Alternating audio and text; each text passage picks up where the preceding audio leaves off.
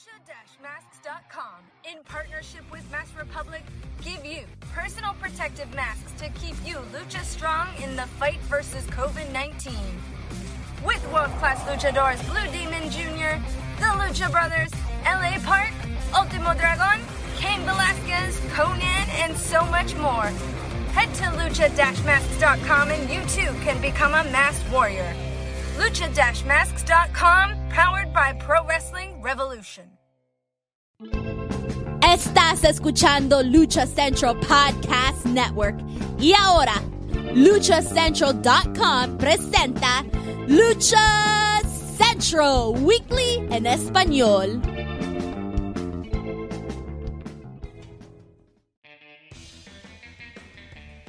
Amigos de luchacentral.com de México y Estados Unidos, sean bienvenidos a una nueva emisión de Lucha Central Weekly en español. Yo soy su anfitrión Pep Carrera y desde la Ciudad de México tengo el gusto de presentar a mi compañero y amigo directamente desde Contacto Informativo, el Johnny Villegas de los Encordados, Mr. Joaquín Valencia, mejor conocido como Dar Juaco. Amigo, bienvenido. ¿Qué tal, Pep? Muy eh, buen día y a toda la gente que nos escucha, pues igual buen día, buena tarde o buena noche, no sé a qué hora se les ocurra, a qué hora tengan a bien escuchar a este par de pelafustanes hablando de lucha libre, hay mucha información, el, el último trimestre de este 2021 viene bastante cargadito, qué bueno porque pues, si no, no, no estaríamos aquí presentes, ¿verdad? Así que acompáñenos a lo largo de esta transmisión y pues vamos, vamos a aprovechar el, el, estos minutos que tenemos con ustedes. Es correcto, es correcto amigo, y así como lo menciona, estamos en la recta final de este 2021 y se va a poner bastante interesante con lo que nos van a presentar diversas empresas tanto en México como en Estados Unidos. Pero vamos a continuar este mes de octubre con nuestro programa número 75 y ya lo saben amigos, escuchas, este programa está lleno de información, análisis, debate y uno que otro chisme del ámbito luchístico, tanto nacional como internacional. Antes de comenzar rápidamente les comento que las opiniones vertidas en este programa son exclusivas y responsabilidad de quienes las emiten no representan necesariamente el pensamiento de Lucha Central y Más República. Dicho esto, comencemos. Pues Mr. Joaquín Valencia, Dar Juaco, Iniciamos con el ámbito nacional, vámonos a la colonia doctores, vámonos con la información de la serie estable, quien nos presentó un evento bastante interesante, dígase en la primera edición del Grand Prix Internacional Femenil. ¿Qué te pareció este evento? Wow, pues eh, en términos generales, la función fue aceptable pero sí es, hay que dividir, yo creo, bastante y hablar específicamente del Grand Prix. Al ser la primera edición, sí se notó también tan, desde el ambiente en, en, en, las gradas de la Arena México, como en la expresión de las participantes, un ambiente de verdad muy especial, único y en términos generales me pareció muy buena edición del Grand Prix. Eh, como, como suele pasar, ¿no? Al principio, pues vamos calando, vamos calentando, vamos a ver cómo, cómo, cómo vienen las rivales. Y, pero ya mm, cuando empezaron las eliminaciones, que será como la tercera, cuarta eliminación que se dio, es cuando de verdad ya se, de verdad se, se puso más intenso y, en algún momento llegó a verse como un, un, pronóstico reservado de quién se iba a llevar la, la victoria en, en, esta, en este torneo hay un detalle porque digo, todas las luchadoras son, son bastante buenas, la mayoría pues, ya más que conocidas, pero al ser un torneo de estos, pues muchas veces no puedes ver en su totalidad la verdadera capacidad de las, de, en este caso de las Amazonas. Me deja un muy buen sabor de boca lo que yo vi de la costarricense, de Sonja, me agradó mucho su estilo, Avispa Dorada, le he visto cosas mejores, pero insisto, quizás sea por la dinámica, y en fin, es totalmente un ambiente, fue un ambiente de fiesta para las Amazonas que eh, no solo eh, fue llegar a estos planos estelares, sino se están manteniendo, ya están en ese punto de, ok, ya están allá, tienen que seguirse eh, manteniendo en el gusto del público y regalando buenas, buenas exhibiciones como la del viernes. No, además yo lo comentaba en la edición pasada, ¿no? De que las mujeres están obligadas a robar show y lo hicieron y concuerdo contigo, Joaquín, yo creo que podemos dividir esta función en dos. Obviamente lo que pasó al principio, ¿no? La, la cartera normal, por así decirlo, y el torneo que nos ofrecieron las, las Amazonas. Yo creo al principio decíamos, ¿no? Pudimos tener mejores nombres en el equipo internacional, pero creo que los nombres que estuvieron fueron, o, más bien las participantes fueron las adecuadas. En el caso de Avispa Dorada, pues yo creo que se notó un poco la inactividad que, tuvo a lo largo del año pasado y del presente, si no me equivoco, esta es su primera presentación en el Consejo, ¿no? Desde hace bastante tiempo. Pero no, no decepcionó, la verdad fue un torneo bastante interesante y, vimos pues sorpresas, ¿no? O donde pues rápidamente, pues, así mi gallo en este caso era esta Stephanie Baker y fue de la segunda eliminada a manos de Suhei, ¿no? Pero sinceramente fue muy buen torneo. Las japonesas me impresionaron, yo no, las había visto luchar, desconocía su, su estilo de lucha, su forma de trabajar, impresionante. Ahora sí, al mero estilo japonés, un, un estilo muy, muy recio, muy duro, muy dinámico, pero tenemos luchadoras como Dalis, tenemos luchadoras como Marcela, luchadoras como Dar, Dar Silueta que tienen experiencia en, en, este tipo de lucha como la japonesa, por exactamente por haber luchado en la tierra del sol naciente pero fue exactamente una excelente combinación de estilos. Vimos el estilo mexicano, el estilo americano, el estilo, pues literalmente muy desconocido para todos nosotros, el centroamericano, pero aquí tenemos, tenemos representante de Costa Rica, eh, el, estilo japonés muy bien representado. Y sobre todo me, impresionó, a todas las tres japonesas me impresionaron. Esta Momo Ongo me impresionó, este Fujimoto, esta Tsukushi, o sea, estuvo muy, muy muy interesante lo que nos, presentan estas luchadoras, pero lo que fue dar silueta, ahora sí como diría Sagi, impresionante, la verdad, muy buena, así, se pudo, pudo derrotar a dos de las japonesas, que fue este Fujimoto y, su Kushi, si no me equivoco, bueno, perdonen mi pronunciación de este, de este idioma, pero sí, le vinieron cara a la derrota, y eran, eran literalmente ya madrazos, era ver cómo mermar al, a la rival en turno. Y dar silueta, la verdad no decepcionó. Previamente se había quedado así como que en la antesala de pues de la, de la gloria, ¿no? Por así decirlo. En el torneo universal se quedó a un paso con esta Jarochita. En el aniversario estuvo cerca de coronarse campeona de parejas junto a Isis. Le faltaba así como que estaba en el llamerito y el llamerito ya se convirtió y creo yo que es una excelente forma este Grand Prix, que inicia de una excelente manera, ¿no? Porque se está criticando, bueno, yo soy de los que también me uno esa crítica de que el abuso de torneos en, dentro del Consejo Mundial, pero este tipo de torneos se agradece, porque son dinámicos, son atractivos, con esos otros, otros luchadores, en este caso luchadoras, otros estilos de lucha. Y exactamente aquí es donde el Consejo Mundial sí le saca jugo a sus alianzas que tiene, ¿no? Con esta empresa de Costa Rica, que en su momento era Consejo Mundial de Costa Rica, pero ahorita no me acuerdo cómo se llama, Costa Rica Wrestling Council, una, algo así, no, no, no sé cómo se, se, llamará, sinceramente ya no tengo el dato a la mano y no lo recuerdo bien. Pero eh, estos acuerdos que se anunciaron hace un par de semanas con estas empresas japonesas, este Ice Ribbon, no, no, recuerdo bien, y, y, Ladies Ring, pues sinceramente tienen de dónde sacar literalmente mucho material y mucho jugo. Esperemos que con, eh, que con este paso de que está mejorando la situación poco a poco de la pandemia a nivel mundial, eh, empiece el intercambio de, talento, ¿no? Ya tenemos a las japonesas aquí en México, pues esperemos que el próximo año se dé ese gran salto que más luchadoras mexicanas vayan a, a Japón, tanto a representar a México y aprender un nuevo estilo de lucha.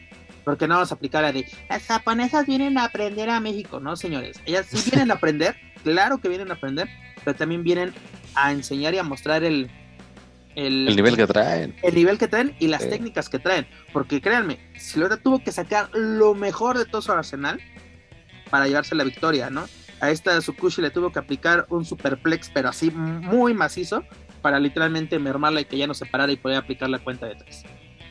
Sí, totalmente. Y, fíjate que después de, haber visto ya la, parte final entre eh, Tsukasa Fujimoto y, Dark Silueta, hasta se queda uno con ganas de ojalá pueda haber una revancha entre estas dos en un mano a mano. Eh, sería como que bastante agradable, ¿no? Como para terminar, como la cerecita en el pastel, quizás este, pero bueno, este tipo de duelos a veces no son eh, tan frecuentes en el consejo un mano a mano así nada más porque sí, pero estaría bastante agradable. Ojalá que en algún futuro se pueda, se pueda ver un mano a mano entre cualquiera, bueno, específicamente entre estas dos, pero entre cualquiera, entre cualquiera de las amazonas que participaron y cualquiera de las extranjeras que vinieron a participar a esta primera edición del Grand Prix me imagino que, y, creo que no estar equivocado, que así será, es el inicio de una nueva tradición en el Consejo, el Gran Prix Femenil, y que esto sea un parteaguas para que también eh, en, próxima, en, próximos años pues eh, traigan más competencia y que las mexicanas sigan preparándose y que sigan este, demostrando su calidad. Em, eh, exactamente, esperemos que sea el inicio de una tradición, porque así iniciaron todos los torneos varoniles que tiene el Consejo exactamente que año con año veamos la crema innata, tanto del Consejo Mundial como del ámbito internacional, que vengan a la Arena México. Porque realmente el que gana es el público. Afortunadamente, ya hay, eh, la gente puede, puede entrar a la Arena México, puede disfrutar de un espectáculo de lucha libre, sobre todo que le ofrezcan este tipo de eventos, que más que, que agradecidos. También aprovechando que estamos hablando de esta, de esta función que la verdad, aplausos, palmas, lo que ustedes quieran para las Amazonas de Ring, tanto las nacionales como las internacionales. Pero también es ese pique entre Último Guerrero y Místico, ¿no? Que me sentí en 2005, mi estimado, ¿no? Y además robándose frases del perrito guayo, en paz descanse, la de ni tú ni yo mandamos, manda el público. Porque aparte ya podemos aplicar la de la de una caída más. Pero no, no, mañana, no en la siguiente, ahorita. Es de, chavo, ya tienen que salir las mujeres, ya, ya, ya llégale, ¿no? O sea, porque sinceramente, ¿a dónde podemos llegar con estas rivalidades? Sabemos que hay rivalidad, hay historia, pero podemos sacar algo interesante. Si no es un duelo de apuestas, ¿qué podemos ver? Aparte, ¿se van a disputar títulos de otras categorías? Pero antes, antes, de que, antes de que me respondas, le damos la bienvenida aquí al señor Manuel Extremo. Buenos días, señor. Vayas a que se aparece. Con el gusto y privilegio de saludarles una vez más después del castigo que me levantó Pep Carrera y de toda la serie de bloqueos de las que fui objeto por parte de Daniel Herrerías. Este, pues ya estoy acá. Este, muchas gracias y un gusto saludarles. Un gusto verlos nuevamente. Oye, que ya, está, ya también te estaban bloqueando a ti, ya también ibas a hacer tu podcast tú solito para hablar de los bloqueos de lucha central.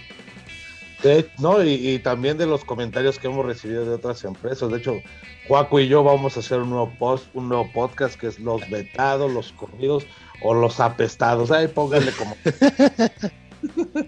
Mira, lo importante es que estás de vuelta aquí en Weekly y aprovechando que ya tengo tu, me honras con tu presencia. ¿Qué te pareció? el, ¿qué, ¿Qué te pareció el Grand Prix femenino? Esta primera edición.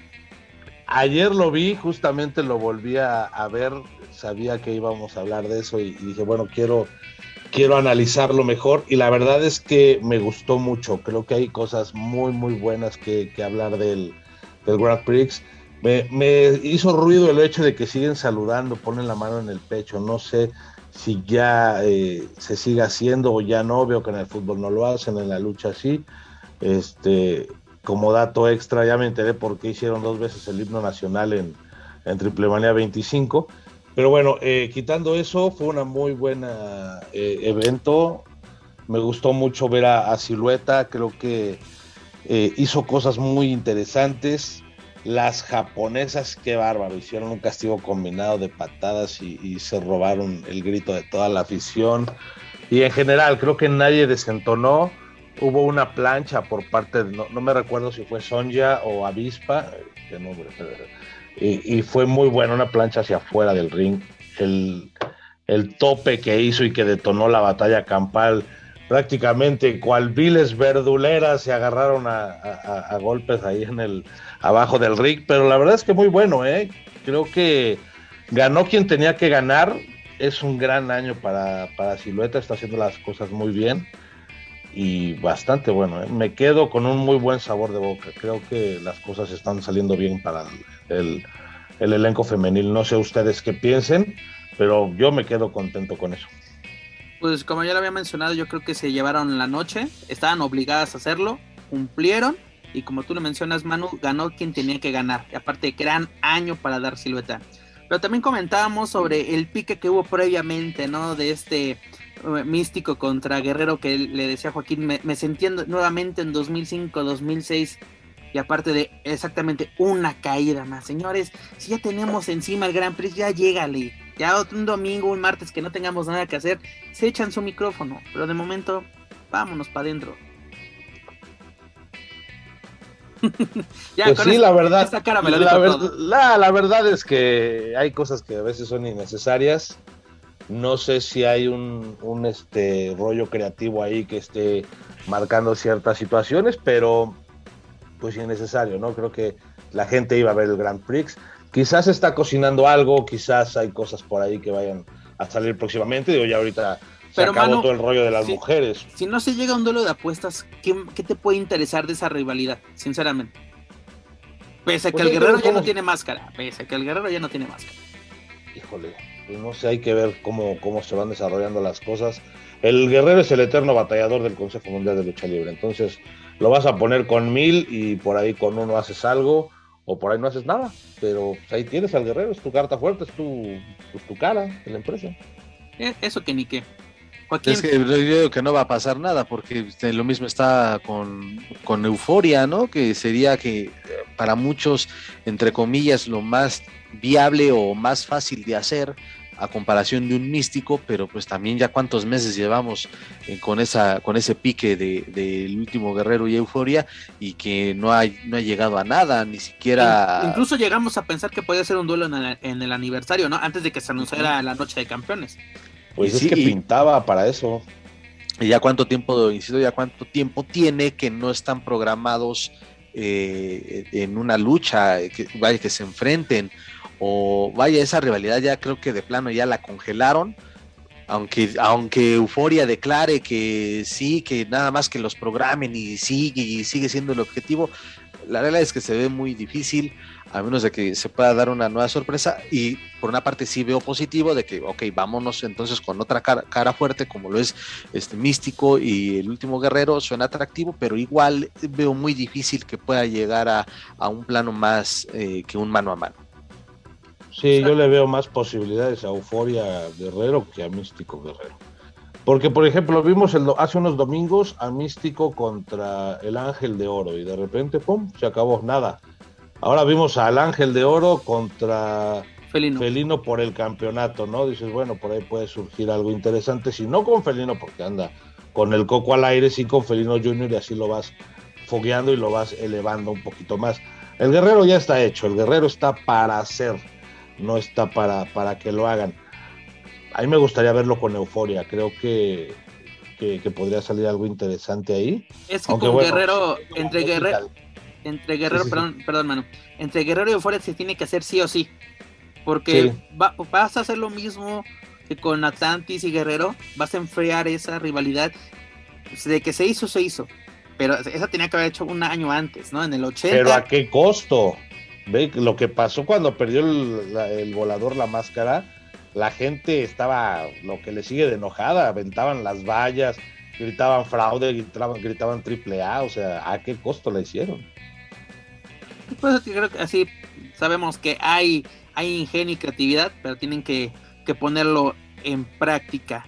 Dejando a un lado el tema del Grand Prix y la, verdad una felicitación a Dar Silueta por este gran, gran y importante este triunfo en la Arena México y además que los invitamos a que escuchen nuestra edición especial donde entrevistamos a Dar Silueta, donde Daniela, Joaquín y este Apolo Valdés y un servidor tuvimos la oportunidad de platicar con esta gladiadora y nos hablamos sobre su actualidad y sobre pues lo que viene en puerta, ¿no? Para esta luchadora. Y hablando de Amazonas del Ring, continuamos con esta información. El próximo martes 18 de octubre en la Arena México se va a llevar a cabo un torneo increíble de parejas. ¿No? Continuamos con las noticias sobre las Amazonas, continúan en el ojo del huracán, por así decirlo, en la serie estable. Manu, ¿qué te parece esta noticia de un torneo increíble de parejas, pero versión femenina? Híjole, es que ya estoy hasta la madre de los torneos. Mira, es que Eh, a veces no se entiende quién es este, eh, el rudo, quién es el técnico. Se supone que, por ejemplo, Ángel de Oro ya era rudo por los ingobernables y lo ponen con los técnicos y luego ponen relevos increíbles y lo ponen con los rudos. Entonces ya no entiendo. Lo mismo pasaba con Rush. En el roster de la página aparecía como técnico y se supone que era el técnico más rudo. Eh, no hay una clara este, diferencia de quiénes son rudas y quiénes son técnicas en el lado este, femenil. Sabemos que Tiffany, Amapola y ¿quién más? Esta seductora son rudas. De ahí fuera, pues a todas las puedes hacer un revoltijo, ponerlas como quieras y van a sacar buenas luchas. No hay ya una clara división. Ahora, los rudos son los que hacen los castigos más fuertes, son a los que les aplauden más. Creo que serviría para el hecho de, de ver a una Backer contra este, Dalis, a una Isis contra Silueta, sí, sí, ¿verdad? Sí, y a una Lluvia contra Jarochita. Este, creo que eso podría ser como que atractivo por lo que hemos venido viendo. Pero si vamos a hacer un torneo este, increíble de parejas, creo que también tenemos que empezar a manejar rivalidades, secuencias, para que a la gente le haga, eh, se le haga atractivo el ver en contra a cierta persona contra cierta persona. ¿Te recuerdas cuando eran los relevos increíbles, los torneos increíbles y ponían a Black Warrior eh, de pareja con Místico o de, o de Averno? Realmente era interesante, dices, güey, se odian y están haciendo causa común y hacían las cosas bastante bien. Es eso, ¿no? De que tiene que haber una verdadera rivalidad en estas parejas. En este caso vamos a mencionar las parejas. Lluvia con Reina Isis, hay rivalidad. Vaquerita y Metálica, ahí no hay nada. Jarochita y Dar claro que sí. Princesa Suhei y Dalis, obvio, Marcela y Amapola, un clásico del Consejo Mundial. Luego tenemos a Avispa Dorada y a Stephanie Baker. Baker, pues así, eh, muy buena luchadora. Avispa acaba de regresar. O sea, ahí, pues como ves, de, eh, vamos a juntar a las extranjeras. Ahí está. Luego tenemos y lo de Marcela y Amapola, y dicho con el debido respeto a dos grandes del consejo, pero pues ya hasta, hasta es común que las, las pongan de pareja, ¿no? Ya ha habido varias ocasiones donde ya están hasta haciendo ya más equipo y todo, y la verdad es una pareja eh, de increíble, es de verdad una pareja bastante buena y que en algún momento pudieran este, coronar esta, eh, este trabajo en equipo con, con algún campeonato, ¿no? Dios, de increíble, ya eso no me sorprendió porque ah, bueno, pues ya han sido eh, varias ocasiones, varias funciones en que están programadas como equipo. Yo creo que ahí donde se centra todo, donde se está centrando todo es sí en las parejas donde de las campeonas eh, Jarochita y Lluvia con sus respectivas parejas que son Reina Isis y Silueta. Nada más, de ahí en fuera, pues, ¿qué? qué? No, además tenemos Tiffany con Scadi, ustedes dirán, y luego tenemos un debut, tenemos un debut en la Arena México, me refiero a Sexy Sol y Náutica que provienen de la Arena Coliseo de Guadalajara, que ya nos la recomendó precisamente esta silueta, que veamos el trabajo de, este par de gladiadoras. Pero en sí, en sí, mm, como lo acaba de decir Joaquín, precisamente, este, yo creo que este torneo está enfocado en Lluvia y Jaruchita contra Silueta y e Isis, ¿no? Es, hay historias, sí, señores, pero bueno, estoy de acuerdo con Manu, ya es un exceso de torneos. También lo entendemos que es una forma pues viable de darle trabajo a mucha gente. Pero también, o sea, y, también de ahí pueden salir rivalidades, ¿eh? O sea, exacto, pueden salir muy buenas rivalidades, se puede se puede ver hasta traiciones. ¿no? Porque recordemos en este caso, eh, cuando empezó una gran rivalidad que fue la de la de Místico Black Warrior, precisamente en un duelo, un duelo de parejas. ¿No? Ahí nace la traición, porque empieza la, envidia profesional, empiezan así de que quién jala más, quién no, y, aprovechamos, ¿no? Se puede hacer bueno, cosas interesantes. Mm, nuevamente lo repito, las Amazonas están obligadas a robarse el espectáculo este 18 de, octubre y sé que lo van a hacer. Eh, tal vez en el 88 aniversario mm, les faltó explotar más esa, esa lucha, ¿no? Fue buena, pero pudo ser excelente, como otras luchas que nos han regalado. Le faltó pasión. Pasión, creo yo. Exactamente, sí, estoy totalmente de acuerdo. el nervio, el nervio del paquete que traían, yo creo que fue, fue más grande y, por ahí pudieron, no pudo explotar como debía, pero tenían todo. Tenían todo y yo creo que nos lo demostraron ya en el Grand Prix de que sí se puede, ¿no? O sea, no, no es obligado que cada viernes las mujeres sean las que pues, eh, encabecen la cartelera, pero las veces que estén, que se roben el espectáculo. No, porque aquí, aquí no aplica, señores, y lo platicaba anoche con Joaquín Valencia, en el Consejo Mundial no aplica la de no importa el lugar en la cartelera. En el Consejo Mundial, claro que aplica el lugar en la cartelera. No vas a ser el ídolo de la México. No solo por el esquema de pago. Para empezar, desde ahí. Pero no vas a ser el ídolo, el ídolo de la México, el que va a salir en hombros abriendo las carteleras. Perdóname, pero jamás va a pasar eso en Arena México. Pero ¿sabes qué sí pasa? Que le aplauden más porque la gente llega con, toda la emoción, los que no saben de lucha. Ya para la estrella están cansados. Los que sí saben de lucha la esperan con ansias y, saben lo que van a ver, pero ya es muy floja la reacción de la gente, sobre todo los martes. Los martes de turistas y nuevos valores. es correcto, capitán. Pero bueno, esta es la noticia que nos trae la división femenil. En este caso, rápidamente, Manu, ¿quiénes son tus favoritas? Pues a ver si ahora sí me sale y a ver si ahora no me boicotean, pero yo voy con Stephanie Baker con la que la pongan. No, en serio. De Joaquín este, Valencia no vas a estar hablando. Sí se le eché directa, ¿verdad? Perdón. Oye, no, es, es que en el Grand Prix no pude ver a, Stephanie. Fue la segunda este, eliminada, mano, también tú. Como, como debería, eh, pero por ejemplo, las patadas que se atascaban Silueta y, y esta jarochita, qué bárbara, o sea, se andaban volando la cabeza.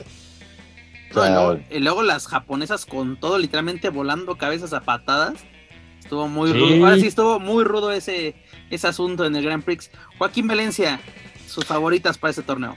Pues ya lo dijeron, Silueta va a seguir manteniendo su buen paso, su buen cierre de año y eh, acompañado por Jarochita que también está viviendo por un, buen momento, entonces ellas son las favoritas para mí. Yo concuerdo con Joaquín Valencia, me, veo, me voy con este dúo de, campeonas, a ver qué, qué sorpresa nos trae ese primer torneo femenil de parejas increíbles. O, ¿cómo le dicen? Parejas increíbles. O bueno, ya no sé qué término. Otro torneo, ya. Otro torneo que nos ofrece. la... falta el torneo de Navidad. El, de los del Rey del Inframundo, que también ahí viene. ¿También va a ser torneo? Sí, claro que sí. Señor, ¿cómo no? Pero, ¿se acuerdan cuando había torneo de parejas de la Arena México? Que parejas de la Arena Coliseo de, de leyendas, así Ah, los, sí, sí, sí, los coliseínos, el torneo cibernético. El, el, de consagrados, el de precisamente nuevos valores. Eh, el, consejo lo que le sobran son torneos, ¿no? Ahí nunca nos vamos a cansar. Tenemos torneos para los, los 365 días del año y si es visita 66. Pero bueno, señor.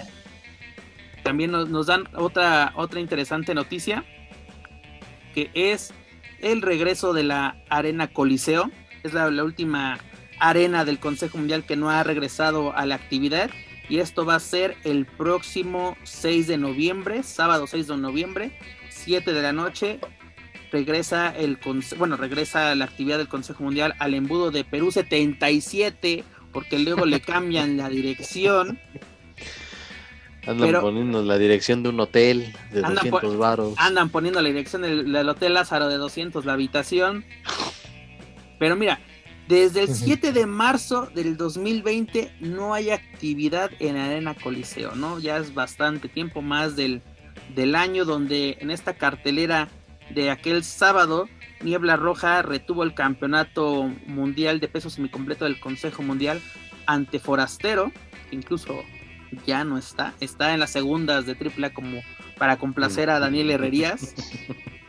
Pero aparte, imagínate que que hubiera coincidido con la fecha, porque precisamente si, si hubiera quedado el 7 de noviembre, hubiera quedado con el 69 aniversario de la lucha de máscara contra máscara del santo contra Black Shadow. Creo que es una buena oportunidad para, así una, una buena fecha y recordar un momento, creo, histórico, tanto para el recinto como para la empresa mexicana de lucha libre. Sí, claro, la, máxima lucha que han hecho. Oye, pero fíjate, qué lástima lo que pasó con, con, la Arena Coliseo, porque cuando comenzaron con los eh, sábados retro, a mí me tocó ir de los primeros sábados y había eran horribles. gente. eran horribles. Aparte eran retro retro. Sin ah, música sin música o sea de que ay cabrón. Ya afortunadamente ya ya volvieron las decanes ya era temas de entrada. Pero no había mucha bronca con que fuera retro porque sí me, recordé como cuando iba yo a la a la Coliseo y, y de repente salían los luchadores de los pasillos no sabían ni de dónde llegaban pero sí había muy poquita gente, no había mucho ambiente. El ambiente lo ponían los extranjeros y eso eran como unos 30 que llegaban del turibús y tan ¿eh? porque realmente había muy poquita gente y poco a poco se hicieron de, mucha tradición nuevamente. El ambiente de la Coliseo es mil veces mejor que el de la México, el de cualquier arena que tú me digas. La, gente de ahí de la lagunilla del barrio es, es calientita y le echa, le echa bonito al, al, apoyo y a la mentada de madre. Y, y, la verdad es que el Consejo ha sido bien cauteloso con la apertura de sus arenas. No sé si por la parte responsable o por la parte económica, porque dice, a ver, espérame, no puedo abrir para tanto aforo y, echar a andar mis arenas, pues cuesta una lana. Pero han sido cautelosos y creo que llega justo en el momento, ¿no? En una época donde ya hay más apertura, donde hay lana y la gente seguramente ya, ya cansada y hartada se van a lanzar a divertirse. Afortunadamente, poco a poco hay una recuperación económica, a paso muy lento, pero la hay. Y la verdad, para mí la Arena Coliseo es la mejor arena de, todo el mundo, te lo puedo asegurar. Reconozco, ahora sí, no es por presumir, pero hasta el pinche Madison Square Garden. Y prefiero mil veces una función en la Coliseo, porque tú lo mencionas, el ambiente que se da es de otro, es, es otro. Porque a mí me tocó la época, por ejemplo, 2004, 2005, 2006, donde literalmente era el boom de Místico. Pero asistir a los martes de Coliseo porque no había televisión, no había decanes, sí había temas de entrada, pero era un ambiente literalmente de barrio, del barrio de la lagunilla. Literalmente era gente que conoce y se apasiona por este deporte y es, me hizo enamorarme de este recinto y la verdad esta noticia me alegra, me, emociona y la verdad sí me dan ganas de ir a la, a la Coliseo. ¿No? Es, es, una bronca luego porque luego no hay dónde estacionarte. Porque aparte de cerrar un estacionamiento que estaba una cuadra y quedaba toda madre, pero hay uno enfrente. Pero siempre está hasta su madre, man. No voy a llegar a las 4 de la tarde para encontrar el lugar. Y aparte, como Vamos a las 4 de la tarde, nos vamos a Garibaldi, nos vamos al Tenampa, nos echamos unos tacos ahí este, en el mercado y ya llegamos servidos. O también podemos irnos a la lagunilla ya como mejor nos vamos por una licuachelas. No, sé si las Uy, papá. y a la calle de los vestidos de novia venden unos tlacoyos, Padre Santo. en República de Chile, en la esquina, ¿no? Sí, sí, sí. esto ya se convirtió en plática de gordos y de borrachos. ya, ya, ya, nos delatamos. yo, me acuerdo que hace muchos años este, Pierrot vivía en, en Comonfort y, y si era ir a, era ir a esas quesadillas y a esos este, tlacoyos a, la República de Chile de ahí, lanzarte a la Coliseo era un agasajo. ¿eh? Así, verdad, es toda una experiencia literalmente ir a la, a la, a la Coliseo, literalmente, porque es un la Lagunilla es un barrio con historia, es un barrio entretenido, un barrio que puedes explorar desde la tienda, ahora sí como la, calle de las novias, la de los discos de música para las fiestas. ¿Quieres uno de 15 años? Aquí está. Uno de boda, aquí está. Hasta, hasta el mercado de muebles. Pero Joaquín Valencia, ¿cómo recibimos esta noticia de la Coliseo? Pues la, sí, bastante eh, bien agradable y bueno, pues ya ustedes este, manifestaron, creo que no hay nada más que agregar al respecto. Ojalá que la cartelera sea una cartelera digna del regreso de una arena con tanta historia y pues y también ahí estaremos, ¿por qué no? si, si todo marcha bien, pues ahí estaremos este, pues pagando, pagando boleto, ¿verdad? Porque de otra manera es imposible, este, pero ahí estamos, ahí estaremos presentes, ¿cómo no? Aparte son muy económicos y fíjate, desde que tú llegas el taquillero que te recibe, yo creo que alguien lo mueve con hilos porque ya está bien viejito el señor. Los acomodadores. es un moped. Son, los mismos de los años 90, o sea, es gente de, años y desde esa gente que tú ves ahí en la entrada, ya te da ese sabor de nostalgia. Las paredes este, no han cambiado, los colores digo, ya están este, retocadas, pero los muros, las butacas de colores, no, no, haz de cuenta que regresas a los a los noventas cuando fue, bueno, la época en la que yo iba y nada, es muy bonito ir a la Arena Coliseo. Para los que no han ido, de verdad que es una experiencia que tienen que vivir, pero sin llorar, ¿eh? Porque sí, la banda, la banda es pesada con la carrilla. Hay que aguantarse literalmente porque vas, vas al barrio. Y otra recomendación de Goros, si llegan antes de la función con bastante tiempo, una calle antes precisamente se pueden ir a la Austria de Santo Domingo por un pollito con nata y señores, llegan con todo. Pero bueno, esa es una excelente noticia que nos da el Consejo Mundial. Después de más de un año, regresa la actividad al embudo de Perú 77, señores. No se vayan a confundir con el Hotel Lázaro. Pero bueno, y aparte, continuando con información del Consejo Mundial, esta noticia yo creo que le agradó bastante a nuestro amigo y colega este Manuel Extremo porque Ángel de Oro se proclamó este pasado martes campeón nacional de peso semicompleto tras derrotar o más bien rendir al felino con la mecedora. ¿Cómo recibimos esta noticia, mi estimado Manuel Extremo? Sabemos que te fuiste a la arena a festejar. Sí, sí, sí, andábamos festejando este, con, el buen Ángel de Oro. No, la verdad es que me da mucho gusto, eh, independientemente de, de, la amistad de todo ese rollo, creo que es un luchador que le ha batallado ha estado ahí siempre al pie del cañón y creo que las cosas se van dando, ¿no? Se hizo el tema de los ingobernables y creo que no pasó nada, más bien fue un tema para hacer un poco de ruido o ser una piedra en el zapato de, de Rush o no sé, pero creo que fueron usados, eh, bueno, no fueron usados como debería de ser, ¿no? Porque tenían todo, eh, creo que con Terrible, con, con la experiencia de él, hubieran hecho algo bastante interesante por ahí sigue congelado, no sé, vamos a esperar a que regrese Niebla Roja de su lesión, pero más que merecido y creo que vienen cosas interesantes, hay que seguirlo de cerca, a mí me gusta cómo va de rudo, hay que darle tiempo y ojalá que le den la oportunidad, porque de rudo creo que podría hacer cosas interesantes. Pues, aparte que si no me equivoco, nos lo comentó en la en la, en la mesa, ¿no? De que él, tanto su hermano, así de que ellos son técnicos, ¿no? No tienen la necesidad de, de moverse de, bando, aunque los consideramos, creo yo, muchos son más rudos que técnicos, porque es el mismo caso de Rush, ¿no? Que de técnico nunca vimos alguna cualidad cuando era, era un rudo hecho y derecho, ¿no? Incluso Manu ya lo habías mencionado en este programa, era el, técnico más rudo. Sí. Y aparte de hecho, cuando hizo, perdón, la de cabellera con Terrible, pues se vio más rudo que el Terrible. ¿Cuándo habías visto que a un rudo se le aplaudiera pese a caer? Exactamente. Que la gente, así, la gente festejó con el derrotado. El ganador se fue, dejó el encordado.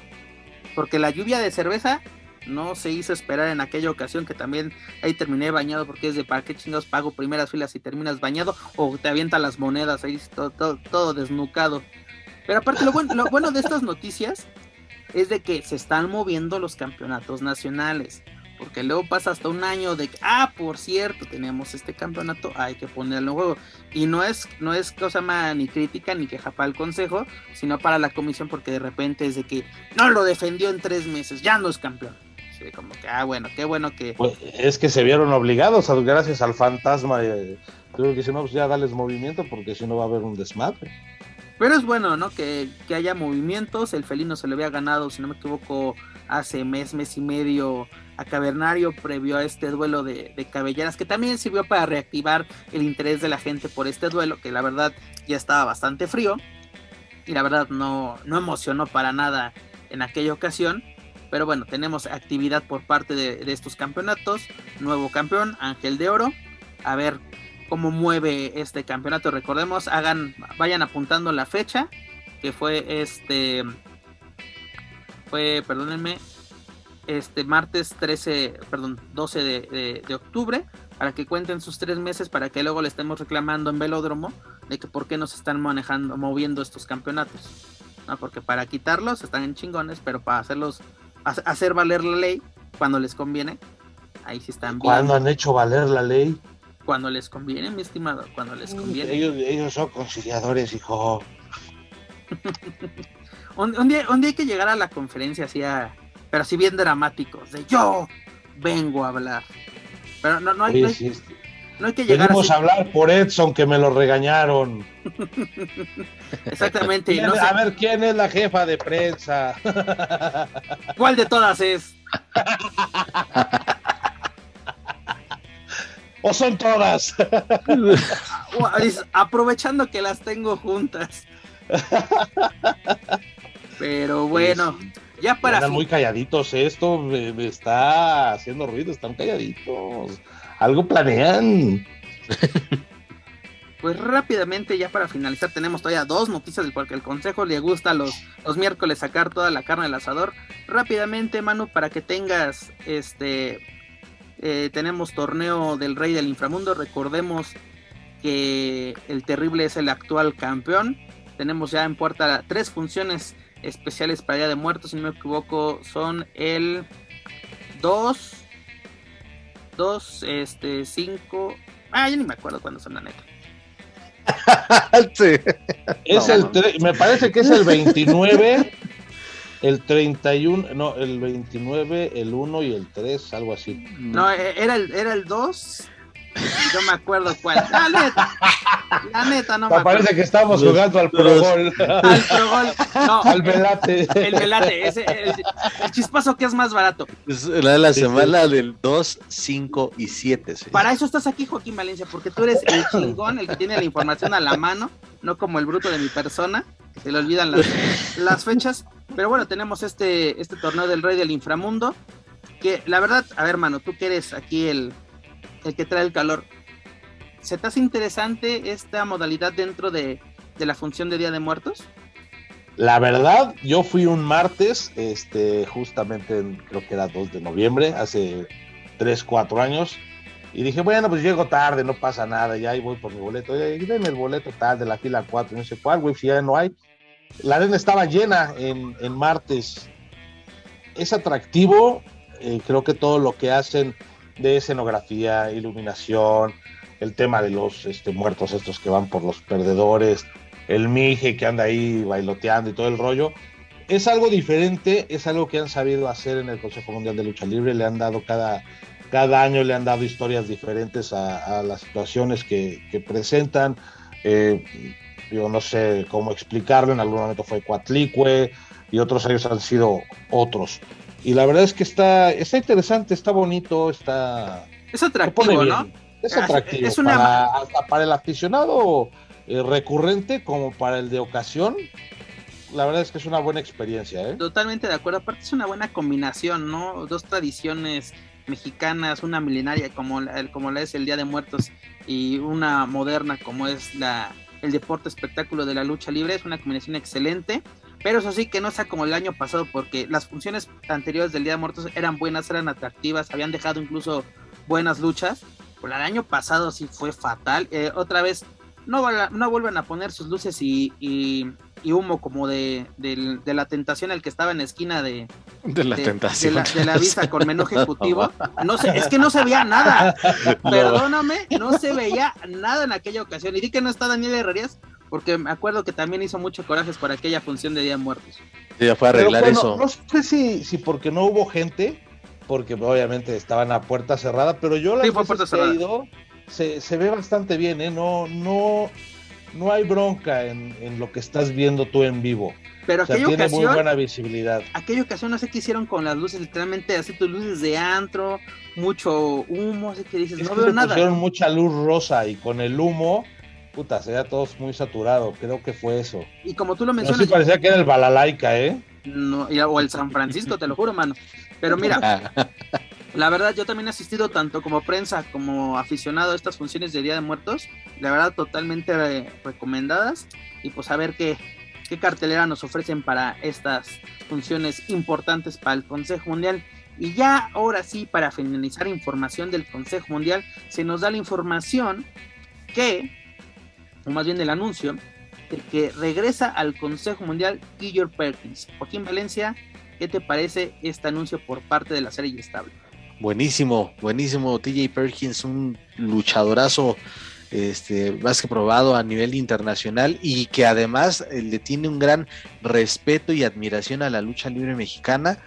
Es algo de verdad que, sí me entusiasma, pero, pero es el, siempre el pero cuando traes a figuras, eh, a luchadores con, con gran capacidad, con un buen nombre pues eh, quizá se van desaprovechados por la lucha en la que los terminan programando, haciendo equipo. Digo, son profesionales y, vienen a hacer lo mejor posible, pero pues eh, un, un, tipo como T. Perkins hay que disfrutarlo en un mano a mano. La bronca también sería contra quién lo pondrías. Ahora sí, si me preguntas en este caso, que lo que esperemos que sea un mano a mano, porque lo más seguro es que lo vemos en tercias, pero hay dos personas ideales para Tiger Perkins en el Consejo Mundial. Una es Titán, el otro es Hechicero. Y, volador, ¿no? Yo lo, agregaría también. También, porque no? Cuando, si, si no me equivoco, porque estoy tratando de hacer memoria, creo que TJ Perkins ya vino a la Arena México. Así es. Cuando vinieron los Savannah Brothers. Él, su, su, llegada al Consejo Mundial eh, fue en junio del 2003. Vino anteriormente con dos personajes. El primero fue este Peanut Boy. Y, luego, y luego vino, si no me equivoco, en 2004, en septiembre del 2004, pero venía como Cobra segundo. Con este Rocky Azúcar Romero. Venía como parte de... No, no sé si bien de los Savannah Brothers, pero venía con estos, con este par es que acabo de ver una foto que subió Ricky Marvin, donde está T.J. Perkins y está Rocky Romero. Entonces, eh, de esa generación o de esa época, eh, los que los recibieron fue Volador, fue Marvin, fueron los Stone, fue mucha banda de, de esa época que ahorita ya están consolidados y yo creo que Titán le daría una batalla increíble, ¿eh? y Volador, pues es que Volador ya está probado, él lo que le pongas te lucha. Mira, además, mira, aquí, eh, aquí tengo el dato, e, era Marvin, era Virus, Volador, por lo menos tienes a dos de que ya viejos conocidos de, de Perkins, pues Virus, excelente también, y Volador, pues como tú dices, ya está más que probado. Y además siendo ya una de las caras de la empresa, pues creo que recibir a, pues, un visitante, ¿no? De, aparte que viene representando en esta ocasión a New Japan, que estamos viendo que poco a poco se están reactivando las alianzas del consejo y la más importante... manía, ¿eh? Pues está en duda todavía y no porque el consejo o New Japan no quieran, eso ya depende totalmente de, del gobierno japonés, porque... Oh a ver, te lo pongo así, vas a llevar un elenco de 30, 40 luchadores y los vas a tener en cuarentena 10, 15 días. Imagínate el gasto que representa eso. Cuando en esos 10, 15 días puedes realizar todo el tour y regresar. Haces un solo, un solo gasto. O sea, aquí en este caso serían dos. Que es, todo pinta a que, a que sí, pero todo depende de, literalmente del gobierno japonés. Que esperemos que con todo esto de las vacunas y esto, pues ya se agilicen las, las, cuestiones migratorias en la tierra del, del, sol naciente, porque imagínate, nosotros llegan los japoneses, aquí literalmente pasan sin ningún problema, sin hacer pruebas. No, luego los llevan con el baby face. Luego, luego, es la primera Esa es la prueba, es la, la prueba de fuego. ¿no? Ahí en la esquina.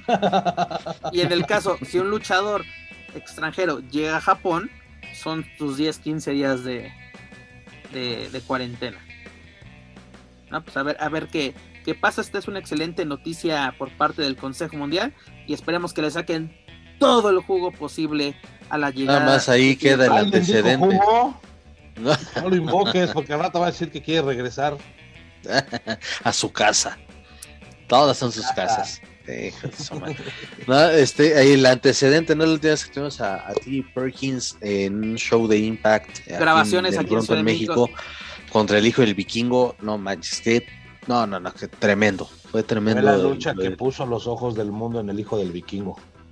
Ahí empezó precisamente, y aparte eh, tengo la oportunidad, aparte lo conocimos en aquella ocasión en, en, la prensa, y aparte estuvo al, a los siguiente, siguientes días estuvo en la Expo Lucha en, en San Diego, era una persona totalmente sencilla, muy chido con la, con la afición, y sobre todo un luchador que no importa dónde esté, literalmente en un salón de bingo a un estadio, te puede dar un lucho, no, no. Y además el antecedente que mucha gente puede decir, no me acuerdo de su etapa precisamente eh, previa en el Consejo Mundial, pero fue el primer campeón crucero de WWE cuando se reactivó este título, ganándolo eh, precisamente ante Gran Metallic, ¿no? A quien conocimos aquí como Máscara Dorada. A ver qué, qué pasa en, este caso. Pero bueno, dejamos a un lado la información de la serie estable, descansa por esta semana y ya lo saben, para más información del Consejo Mundial pueden visitar luchacentral.com.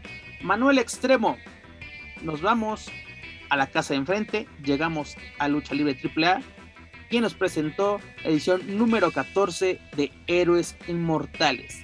¿Qué te pareció este magno evento?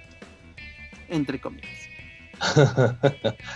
Pues me, sacó mucho de onda, ¿no? El, hecho de, las grabaciones, no lo entendía al principio. Yo quería seguir el programa como venía, yo quería ver al hijo del Tirantes y resulta que hicieron como unos este, dark match eh, antes de la presentación oficial o de lo que hicieran para lo que iba en vivo con, con Space. Ya después vi un en vivo de una eh, agencia de noticias de Veracruz y sí, fue así. Y la verdad es que lo que pudimos ver en Space salvo la lucha de Hijo de Vikingo, Fénix, Penta y, Laredo, creo que fue un evento más, no, no hubo como algo más trascendente. Lo de los Psycho Circus a mí me gustó por el lado creativo, creo que viene algo bastante, bastante bueno. Perdón que te interrumpa, ¿te refieres a los totalmente ojetes? Oye, me lo están cepillando a mi Psycho que... No, no, no, de, ser el ídolo. Y luego tú también que andas de incendiario en las redes. Ya te vimos, ya te vimos. Estuvo genial. Yo nada más se lo puse y se lo puse de cotorreo a él. Y me siguieron todos sus fans. No, sí, qué mala onda lo que le hizo a Dave. Y no sé qué tanto. Y el otro me dice, la Psycho no le importan tus palabras. No, ¿qué, me dijeron? Psycho no ha de poder dormir por lo que piensas de él. Y le dije, pues claro que no puede dormir después de lo que le hizo a Dave. Nadie podría dormir. no, yo me divertí de lo lindo. Mira, la verdad es que eh, no sé por dónde va todo el rollo. Ya después vi que eran los nuevos Vipers, este, que le dieron una madriza al, al y por eso este, después salió Dave. Eh, este Murder y, y, Psycho le hicieron el feo, así que nosotros podemos. Y pues al último fue el que se llevó el gasto y creo que se está hablando mucho, mucho de él. Hay que ver qué viene. Creo que en la parte creativa van a hacer algo, algo bien. El tema es que la empresa no me gusta. No, me gusta, no, no, no, alcanza a cuajar. Exacto. no cuaja. O sea, el diamante lo vimos ya luchar un poco más y la verdad es que lo hace bastante bien. Puma, pues creo que Puma hacía mejores cosas cuando estaba con Penta, Fénix, con, con, ese tipo de luchadores. Me perdonas, he visto este cosas mejores a Puma en Anaucalpan, te lo juro. Sí, claro. Y Sam Adonis, Mm. O sea. El rudo de las chicas. Ay, ya, ya se frío. tienes a Superfly que se quiere salir, píntale el pelo de rubio y súbelo como, como, como extranjero y por ahí te va a hacer muchísimo más calor que ese cabrón. Ese güey no calienta, pero con todo respeto, ni a su morra. Pero. no, no, no, y es que eh, eso lo decimos después. Este. Pero vi el, homenaje que le, le realizaron a, Toño Peña, emotivo como siempre, eh, salvo algunas cosas que voy a reservarlo, no lo voy a comentar, pero fue un evento, pues como lo han venido haciendo, ¿no? Los héroes inmortales perdieron su esencia. Si alguien se acuerda del primer Héroes Inmortales. Eran las modalidades de Toño. Sí, que fue en el Torneo de Cuatro Caminos, que hubo lucha oscuras, lucha en Domo de la Muerte, Hubo de correas. Las primeras edecanes, las de Playboy, esta Doina Zaira Camila, este, con las otras de las nuevas, la lucha de correas, el Lumberjack. Eh, y ya, un día fue la noche de los campeones, otro día fue esto, otro día fue el otro, y ahorita pues es un Héroes Inmortales con una Copa Antonio Peña que pues estuvo, pues yo creo que un 7-8, otra vez Mamba contra Pimpi, creo que ahora sí ya es la salida de, Pimpi y es darle ya la estafeta a Mamba. Pero pues ahora sí que a pesar de que los hemos visto tantas veces, siguen, siguen arrancando los gritos de la gente, sigue funcionando, pero Mamba ya está para otras cosas. A Mamba lo, tienen que aprovechar porque tiene un potencial increíble y lo siguen dejando con lo mismo, con lo mismo. O sea, donde empezó, ahí lo tienen. Mira, yo lo, comentamos eh, la semana pasada, o en, bueno, en pasadas ediciones, no sé si te recuerdas, Joaquín, que hablábamos precisamente qué sigue para Mamba. Mamba necesita una nueva rivalidad, porque con Pimpi ya lo vimos en muchos episodios. Pero ¿qué necesita? Yo comentaba, si tienes una alianza con AEW, ¿por qué no traes a Sonic Kiss? Exótico contra exótico, empresa contra empresa. Estaría de, de perdón la expresión, estaría de huevos ver esa pinche lucha con Sonic Kiss, que es un tipo, no, la verdad, estaría, estaría muy bien, este, eh, porque Sonny Kiss es un tipo que justamente está recibiendo mucho, eh, está siendo muy bien recibido por el público de IW y bueno, ya lo de Mamba pues lo conocemos, ¿no? El, el, calor, la, el buen este, apoyo que tiene con el público. Sería muy interesante, pero pues ahí es, habría que esperar, ahí le enviamos al buzón de de sugerencias y dudo que se pueda hacer en un mediano plazo, pero de verdad que imaginarlo sería algo muy bueno por los estilos de ambos. No, y además el intercambio, ¿no? Que en México se conozca Sonic Kiss y que en Estados Unidos sería conocer Mamba. Claro. Eso está en lo que ya lo que más le hace ganar. ¿Vieron la lucha de tercias, de el triangular de tercias de poder del norte, las fresas y los jinetes en una en la triple manía 27? 27. Así es. O sea, hasta Pimpi se salió del personaje exótico y se puso a luchar como siempre. O sea, Pimpi es un luchadorazo. Y Mamba también mostró cosas diferentes que lo que normalmente viene presentando. Entonces, tienes a un luchador en potencia y lo tienes estancado bajo el personaje exótico Pimpi no se formó en el chistorete, ¿eh? Pimpi era uno de los más cabrones del norte. O sea, sacaba unas luchas sangrientas, eran de madrazos, de, llaves fuertes. Y poco a poco los fueron encasillando en el bando del chistorete, jajaja.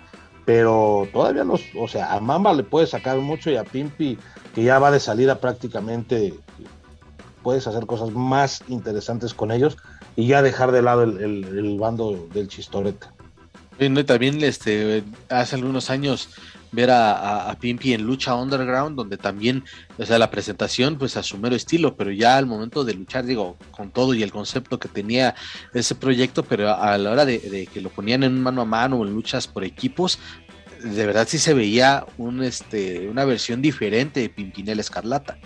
Era bastante, bastante bueno e incluso se ganó mucho eh, mucho cariño, mucho respeto de la afición norteamericana hacia el luchador exótico.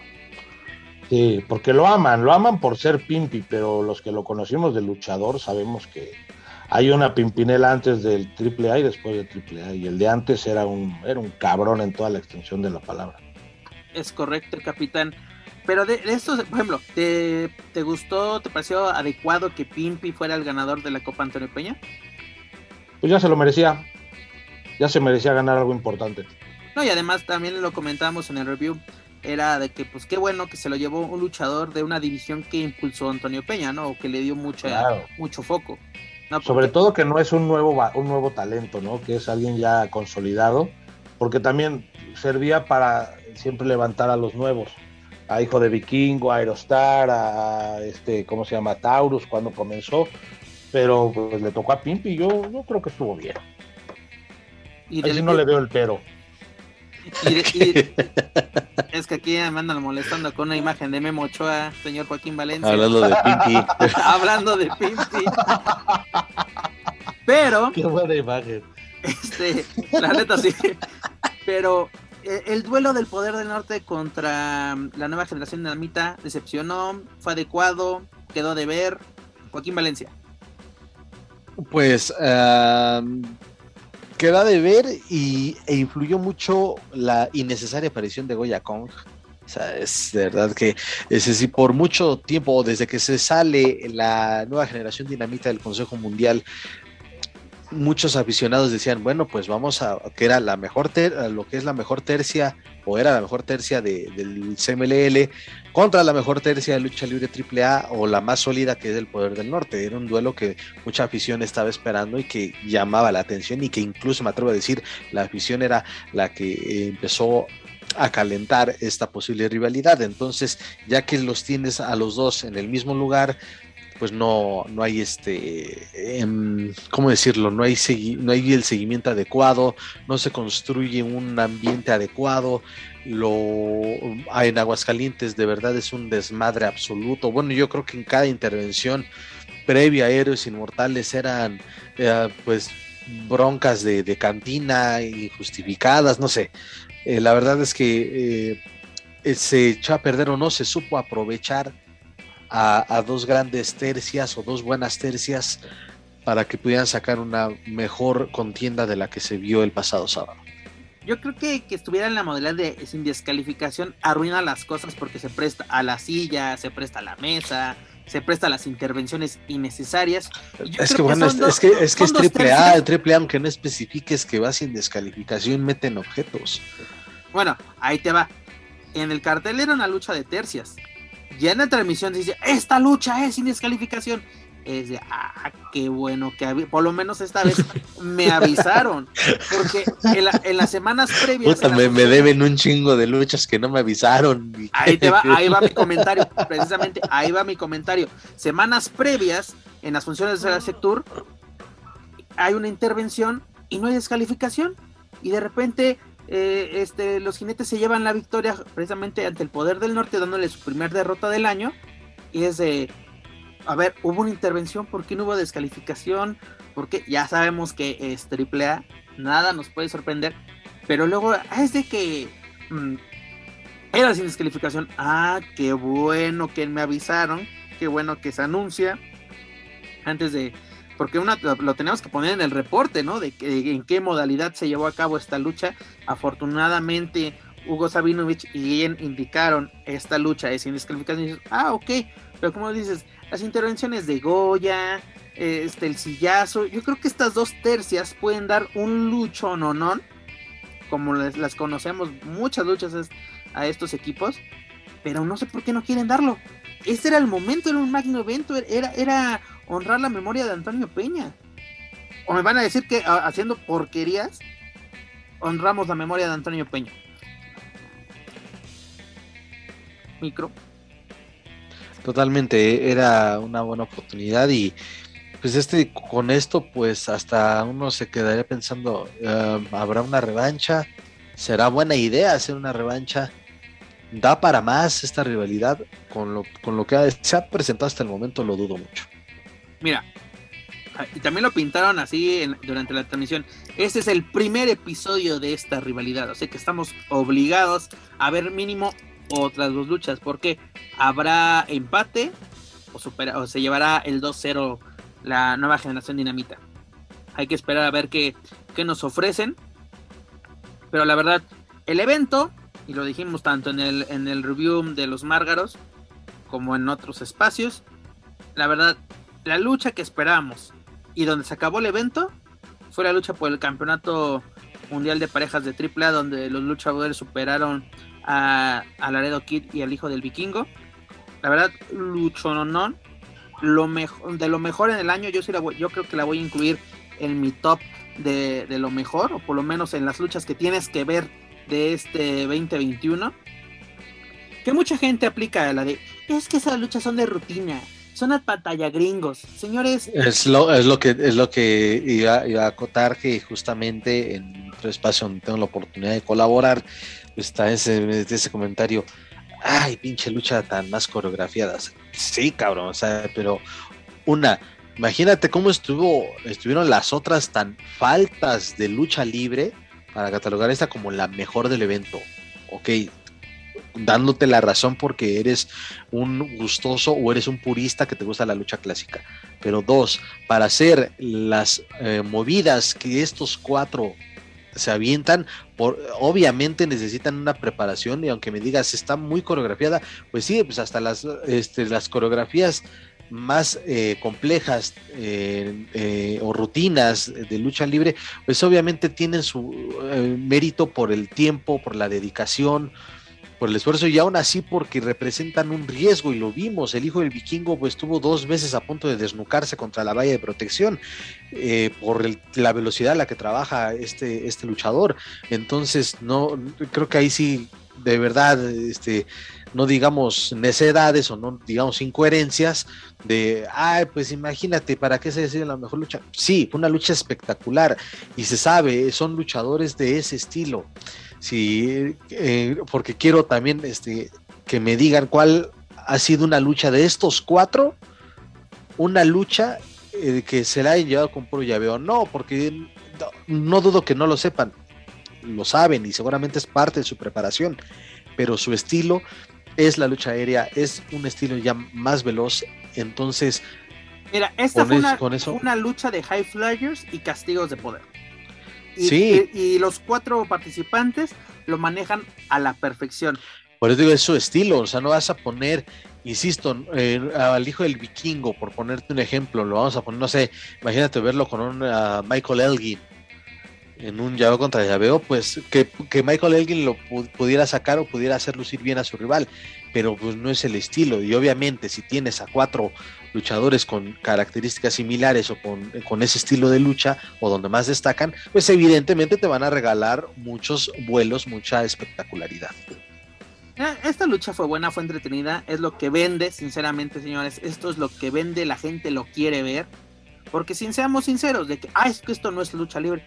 Entonces tienes la libertad de cambiar de canal, de apagar tu televisión o buscar la promotora o empresa de tu preferencia donde se ofrezca el espectáculo que a ti te gusta. Porque yo no entiendo eso de que, ay, por ejemplo, en, en nuestro caso nos tenemos que chutar eh, casi todo o lo, o lo que nos interesa precisamente para traernos la información, darles nos- nuestra opinión. Por ejemplo, eh, este Héroes Mortales se me hizo un evento muy flojo, pero esta lucha valía cada centavo.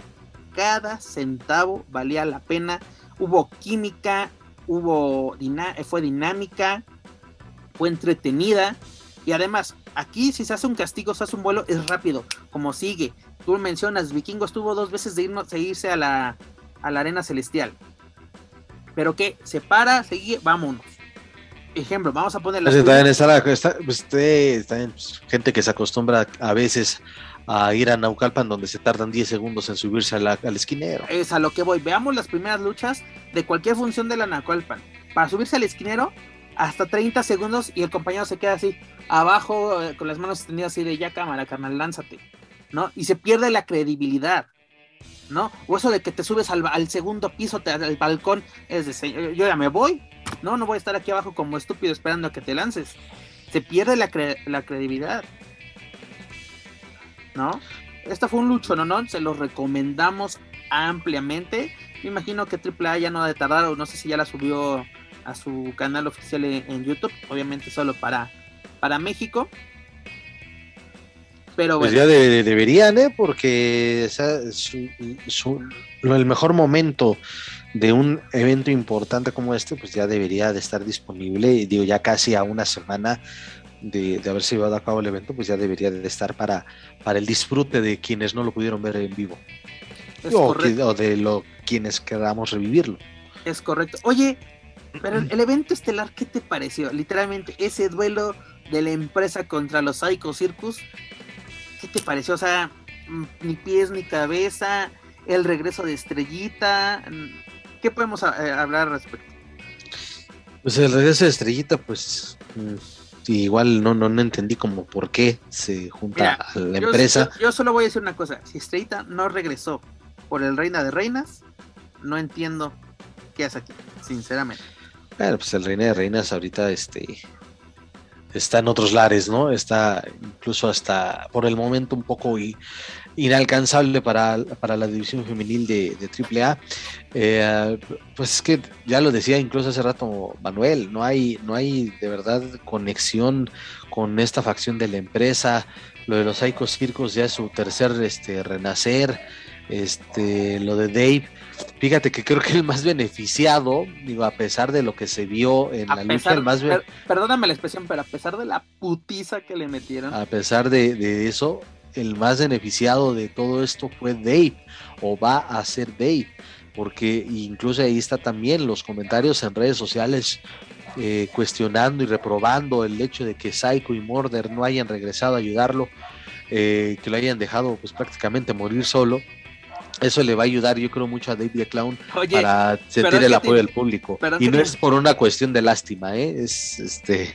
per- perdón que te interrumpa, pero luego la disculpa de Psycho en redes al día siguiente era fue totalmente innecesaria. Ya, mi chavo, ya lo madrearon, ya. ya lo madrearon, ya. Ya, ya, ya, ya, ya. No la muevas más. Fue otro putazo a, a Dave que estaba allá en el suelo. Seguía encadenado al, al, a- al esquinero. No, no, no, no, no. O sea, ahora sí, el, el, el apodo que le estaban dando los aficionados en redes sociales les quedó como anillo al dedo, el de los totalmente ojetes. Porque Hmm. lo, lo abandonaron. O sea, bien chingón. Así yo me quedo tirado ahí en, en- en el corral. viendo cómo le parten la madre al güey que entró a ayudarnos, porque recordemos Hacernos el paro. que a, a este monster le metieron también una madriza que lo dejaron dispuesto y al principio solo salieron Murder y Psycho. Y, a- y ya iniciada la lucha, este Dave entró, Dave. a- entró al quite, ¿no? Y literalmente es el que menos bronca tenía con la con la empresa y fue el que pagó los platos rotos. Y es lo que te digo, va a ser, eh, puede ser, puede resultar el más beneficiado de todo esto, también dependiendo cómo se vaya desarrollando la historia, eh, por también saber si Monster ya cuando esté bien, qué, qué va a suceder con él, si, se, si va a hablar Mord, si van a hablar los Psycho Circus sobre la situación de Dave, ¿A poco o crees hasta que le va a incluso aplicar? imagínate, o hasta incluso imagínate de- un Monster y Dave se juntan contra Mordred y Psycho. Digo, a lo mejor ya me estoy debrayando demasiado, pero pues sería interesante si lo saben manejar. Eso, esto lo que sucedió en Héroes Inmortales te da de verdad para, para construir una, un par de buenas historias. Mira, Y, to- insisto, el más el beneficiado va a ser Dave. con todo el desmadre que se hace en AAA, se pueden sacar buenas historias, sí se puede. Pero con- conociendo lo Hmm. que luego pasa en la caravana estelar, capaz de que llega este monster y, ah, gracias chavo por calentarme el asiento, pero ya llegué yo, ya te puedes, ya te puedes retirar con todo y tu madriz encima. Pues incluso ya también están haciendo, creo, su parte, tanto Dave como, como DMT, en, en ya el, el pique entre ellos. Pero Pero a ver, este digo, a lo que voy, qué bueno que tocas el tema. Aparte es DM, DMT, por favor. DMT.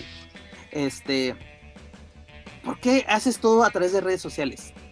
pues porque Todo, o sea, no- Las rivalidades nacen en el encordado, señores, no en redes sociales de que tú te metiste conmigo. Y no- A ver, señores, señores, y aparte, no, no, no la premisa es de que nosotros venimos a acabar con los payasos, con los que yo no he visto nada de lucha, señores. De tanta que me pregonaron, no he visto nada, la sigo.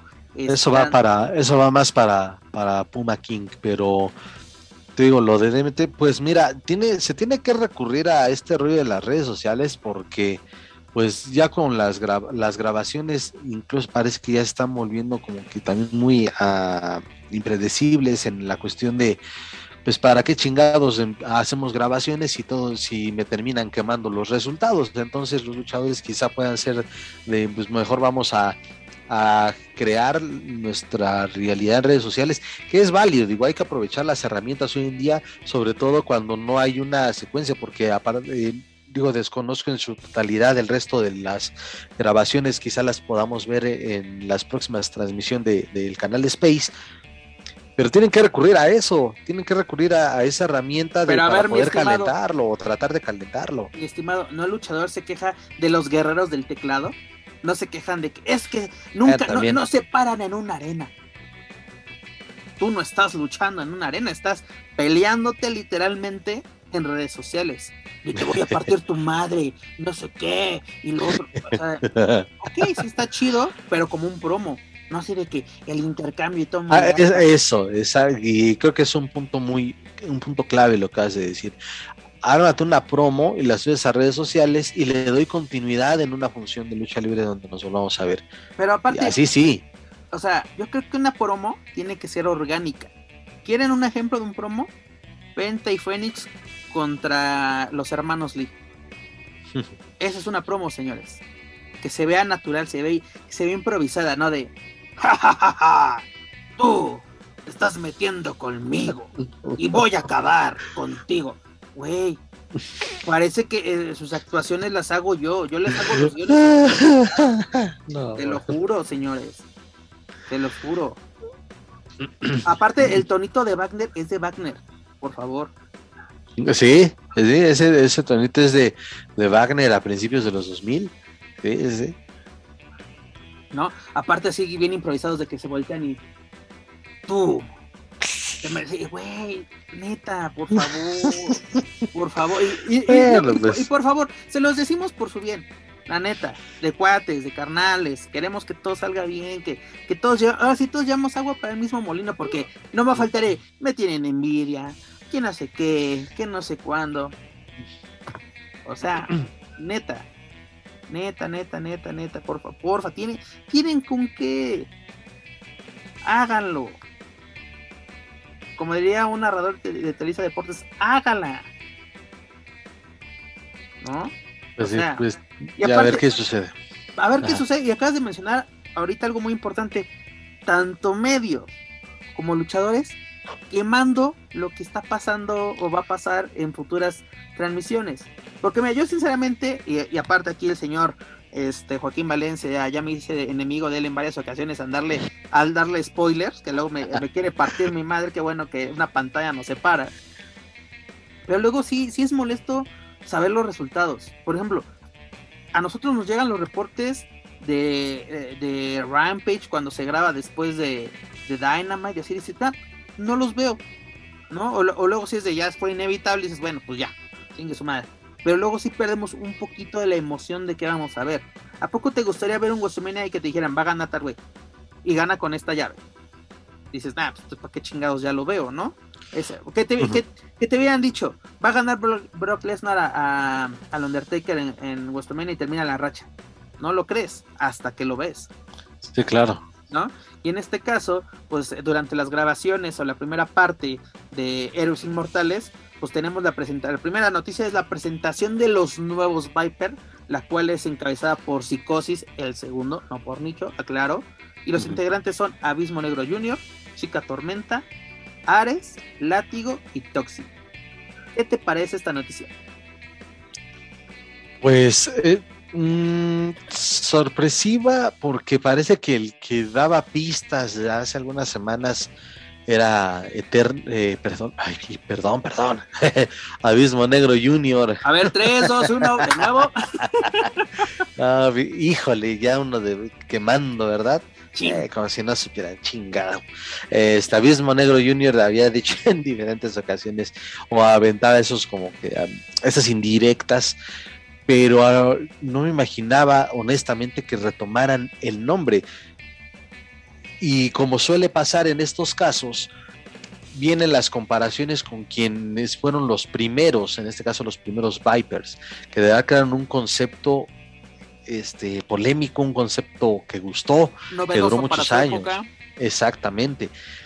Y con los estilos que tenían, pues, que era Electroshock, era el Ciber, el mismo Abismo Negro que en paz descanse, eh, Histeria, eh, Psicosis, el Mosco de la Merced, o sea, eran de verdad gente que era, que, que- se supieron acoplar, gente de verdad muy recia para, para el momento en que se subían al, al encordado. Ahora es una nueva generación, son a mi parecer estilos diferentes, pero que creo que sí se pueden complementar. Digo, Toxin y Látigo ya hayan trabajado mucho tiempo juntos, lo mismo que Ares, Chica Tormenta ni se diga. Entonces creo que esto ah, ya tienen experiencia, pero juntarlos a ellos es, fue bastante atractivo, pero hubiera sido quizá mejor evitarte el nombre de los Vipers. Es a lo que iba. ¿Era necesario revivir el concepto de los Viper? Porque yo hicimos la misma crítica para el consejo. ¿Era necesario los nuevos infernales o una nueva versión de los infernales? ¿Son necesarias esta nostalgia? ¿Es un Pues recurso es válido? Claro que sí. Pero de que puede ser, un- ahora sí, el término vulgar, ¿no? Un one night stand, no hay ningún problema. Ándale, sí, sí, sí. Pero, o sea, aparte, o sea, yo digo, eh, ¿son buenos luchadores los que integran este, esta, esta agrupación? Claro que lo son. Pero yo creo que lo que es Ares, Chica Tormenta, no necesitan una facción. Perdóname. Los que necesitan foco en las grandes ligas, obviamente es Toxin, es Látigo, Abismo Negro Junior, hay que levantar el personaje, Psicosis que regresa por vigésima vez a, a hay que levantarlo. Dar, dar cachetadas a, a Conan funciona al parecer. Este, por ejemplo, y todos ellos son estrellas en el ámbito independiente, ¿no? Toxin, ídolo de la San Juan, este Látigo también, pero ellos sí necesitan ese foco, llamar la atención en estas empresas. Ares Chica Tormenta, para nada, ellos brillando en Estados Unidos. Ares en Major League Wrestling, Chica Tormenta en participaciones en NWA, ¿no? O sea, no se me hace mala idea, lo que se me hace mala idea es el concepto de, ¿no?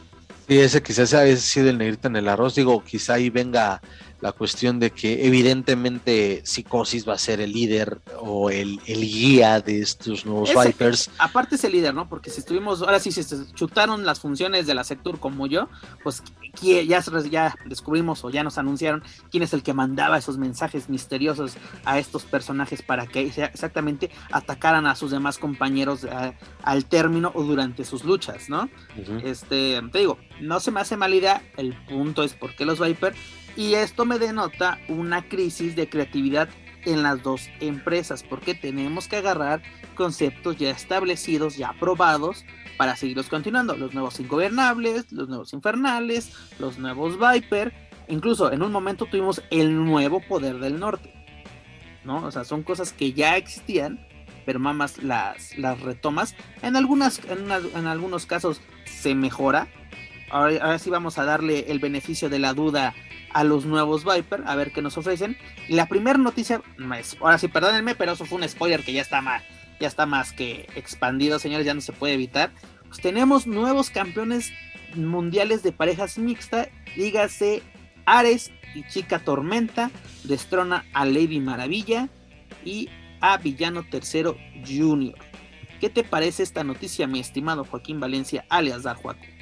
Pues eh, me parece que se eh, que creo que ya le estorbaba y digo, si se permite la expresión el campeonato a, a Villano Tercero Junior porque sí ya con que él está para unas rivalidades que no tienen nada que ver con con eh, una Él- división de Él parejas está ¿no? enfocado a Octagon Junior. Y lo hemos visto en estas funciones de la sector y lo vimos en, en Héroes Inmortales. Sí, totalmente. Y, y lo de Maravilla, pues también como que están, es una incertidumbre eh, con esta facción de las tóxicas que pues tampoco ha, pues, pues, tampoco han destacado en prácticamente nada desde que desde que se fundó esta tercia. Eh, en Chica de Tormenta y Ares pues, pueden ser muy buenos campeones, sí, enhorabuena, más que merecido.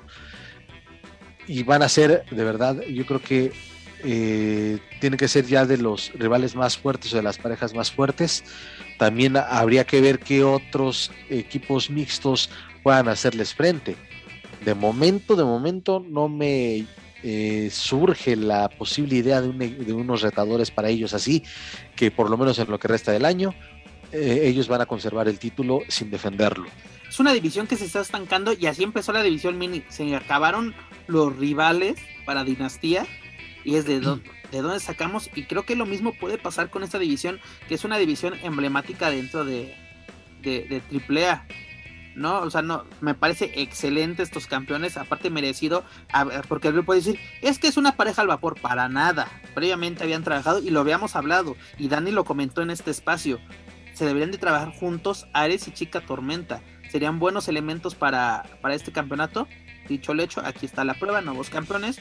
Y además terminan con el reinado de más de 800 días de Lady Maravilla y Villano Tercero Junior, lo, lo cual, si no me equivoco, lo consiguieron en, West, en, en Triple Manía. Por eso rectifiqué, rectifiqué, señor, rectifiqué. Luego, luego, luego, luego, luego, luego. Triple Manía 27, Triple Manía. Ya estoy como los, Sí. de, los de Perú 66. También me equivoco, soy mortal, perdónenme. Perdónenme, señores, perdónenme. Pero bueno, estas es las noticias que nos trae la caravana estelar. Nueva agrupación, nue- nuevos campeones y unos totalmente ojetes. Es lo que nos tiene la caravana estelar, estelar perdón.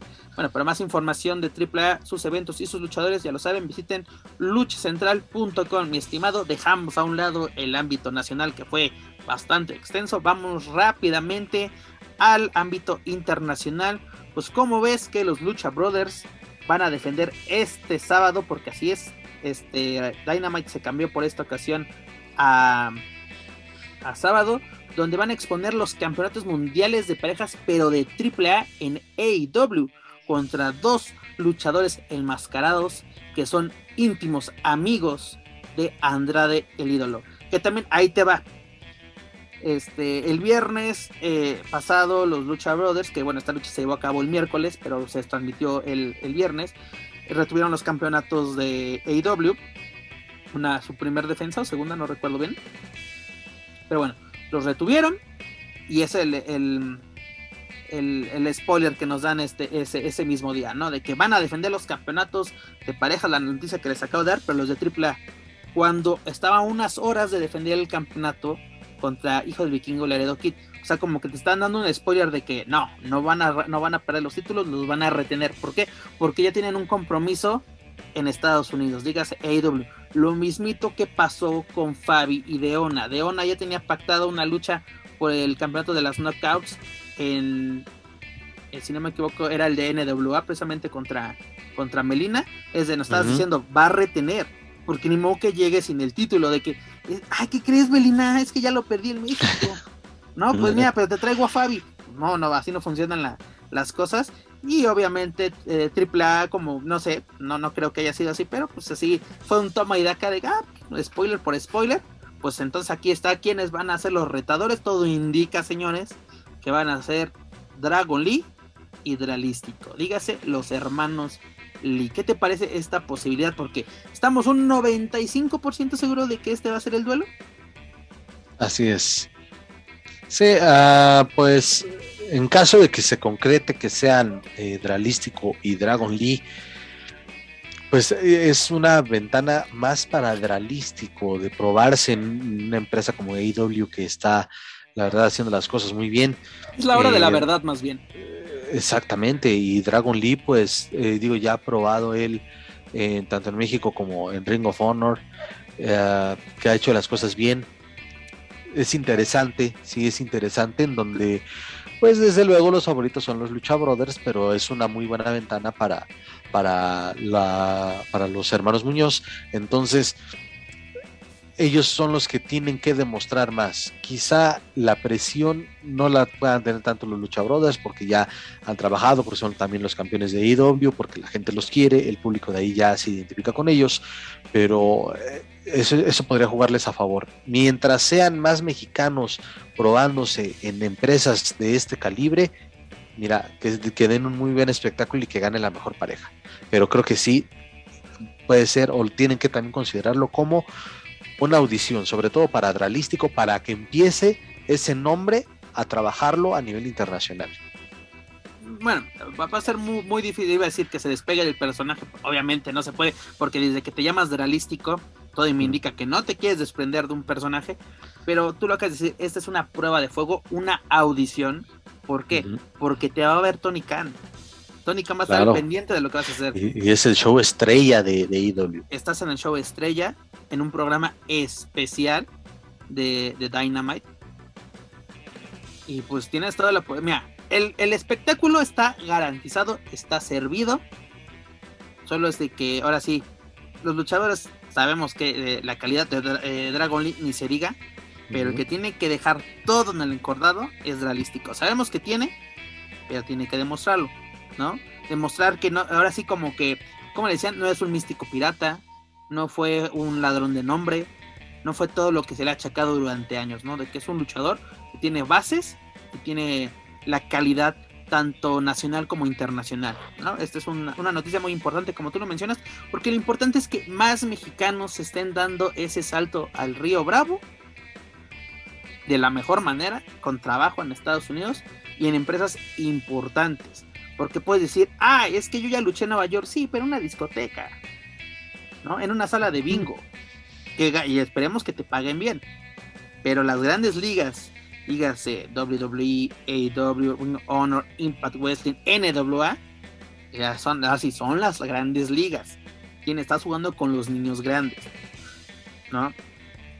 Y antes de pasar, eh, esto ya no es noticia tanto de mexicanos en el extranjero, pero rápidamente les menciono que este viernes Rampage va a tener una edición especial de The Boy In, donde Daniel Bryan, este, este Brian Danielson se va a enfrentar a Minoru Suzuki en mano a mano. Esta lucha se me antoja bastante. Ya se habían enfrentado previamente hace muchos años, cuando literalmente ambos eran muy jóvenes y eran novatos, pero están dando ya de qué hablar en, el circuito independiente, así que no se pueden perder tanto Rampage como este Dynamite. Bueno, dejamos a un lado. solo el, comentario. Ah, pareciera que Daniel Bryan nunca estuvo lesionado, ¿eh? cabrón, como el nivel que trae es muy bueno y sí suena interesante. Creo que te pueden ofrecer una muy buena. Y aprovechando el comentario, este también CM Punk, este literalmente sí se ve que no estaba ya a gusto en WWE al final de, de su etapa con esta empresa. Porque ahorita lo podemos ver así de que, ah, no está luchando con hombres de renombre, por así decirlo, ¿no? Este Darby Allin, este Power Hubs, y ahora contra Matt Seidel en esta edición de Rampage. viene, este duelo contra Matt Seidel, quien conocimos como Evan Bourne en WWE. Pero lo ves a gusto, disfruta el encuentro. Está dando muy buenos encuentros. Se le está exigiendo, le están exigiendo y está exigiendo al rival.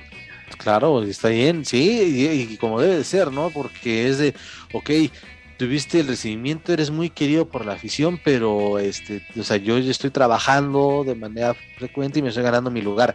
Bien, están sabiendo escogerle los rivales adecuados a, a CM Punk.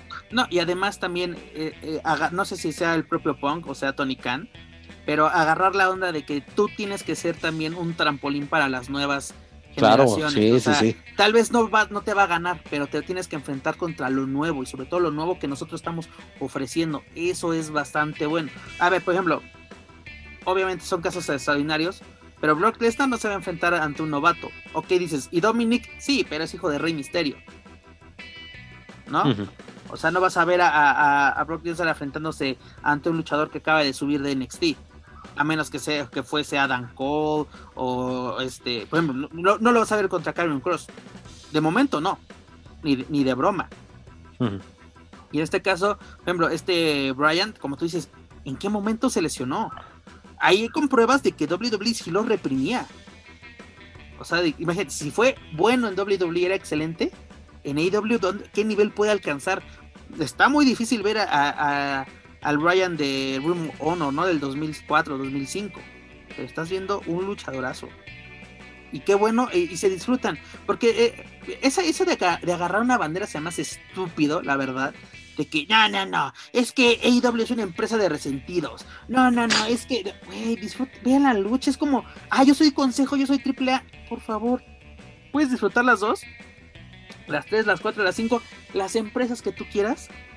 Sin, sin agarrar una bandera eso te, te, convierte en un verdadero fan. Porque apoyas el negocio, apoyas la industria, apoyas a los luchadores, apoyas a las empresas, pero no te casas con una. ¿No? Así de que, a menos que te apellides Lutero o Roldán, órale, agarra tu bandera. O McMahon o Khan. Pero si no, O Moreno. Ah, no, ¿verdad? También, incluso también. Pero esos aficionados de que parecen accionistas o sea, los grupos de luego de Facebook del consejo sí son de, ay, güey, no me cae que ni los luteros son tan apasionados, te lo juro. Si no, es que no. O, cuando se toca algún tema de Conan, es un traidor que abusó de la empresa que le sirvió para tragar. O, o, de triple así de, ah, esta cosa más, sí abusan y no sé qué. Tranquilos, vamos a disfrutar la lucha libre. Aquí, aquí estamos, aquí, ¿por qué estamos, Joaquín? Porque nos gusta la lucha libre la disfrutamos. Luego sí decimos qué carajo están viendo mis hermosos ojos, pero es como, ahora sí no todo, no todo es hermoso en este, en este bello deporte, espectáculo, pero bueno, es lo que nos ofrece. Tenemos ahorita algo bastante interesante en AW. Les recomiendo, vean esta semana Rampage y vean Dynamite y aprovechen que Space ya lo trajo a México, aunque sea por YouTube, ya tenemos Rampage.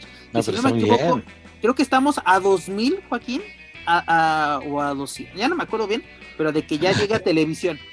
Así ya, ya el canal de, de Space ya estaba cerca de los, ¿qué era? 30, De 300, no, 300, pedían 300 mil ah, pues ya están a un pasito, a un pelito de rana calva, como sería por ahí.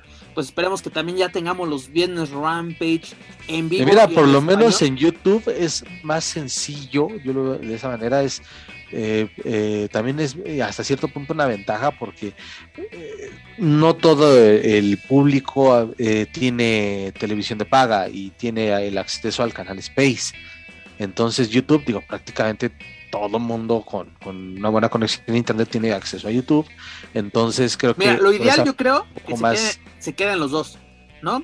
Tanto en YouTube y que vaya al canal de, de, de, cable, ¿no? Yo creo que sería excelente, porque en ese momento, mira, aparte de que esta semana Rampage va a tener una hora extra al mismo tiempo que SmackDown, así como Madres así De, faltan mil, perdón, pero solo faltan mil para mil suscriptores para llegar a los 300 mil. Por eso, por, eso, por eso estás aquí, mi estimado, para que cuando yo la riego salgas al rescate y que tengas siempre el dato el, dato exacto, por eso tengo aquí mi equipo de reporteros desvirige, ahorita Joaquín, este, digo, Manuel, no sé, desapareció.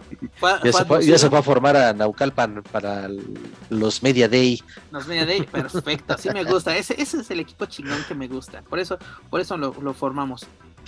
Pero bueno, vámonos, dejamos a un lado la empresa de Tony Khan, pero ya lo saben, vean Rampage and Dynamite y sobre todo no se pierdan este duelo de los luchadores contra los dos luchadores enmascados misteriosos, amigos íntimos de Andrade el ídolo. Pero bueno, para ya terminar este hermoso y bello programa, nuestra edición número 75, pues ¿qué tenemos? Tenemos WWE. Rápidamente nos vamos con lo sucedido este martes en NXT 2.0, donde este, este Isaiah Scott eh, retuvo el campeonato de la división de peso crucero de NXT ante nada más y nada menos que Santos Escobar. Recordemos que este Scott y este, ¿cómo se llama? Hip o cómo se llama su, su agrupación?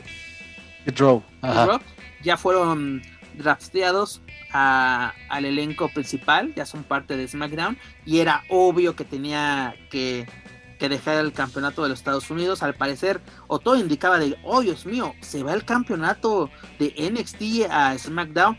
Pues no, señores, pues no, porque ¿qué pasó?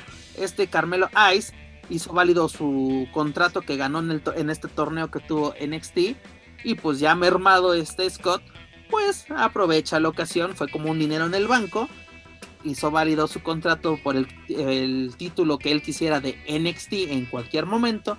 Dijo, pues este es el mejor momento. Santos ya hizo el trabajo por mí, me lo dejó servido. Y pues ¡boom! Señores, nuevo campeón de peso crucero, este Carmelo Ice. ¿Qué te pareció esta noticia, mi estimado Joaquín Valencia, alias Dar Juaco? Micro. La lucha fue buena.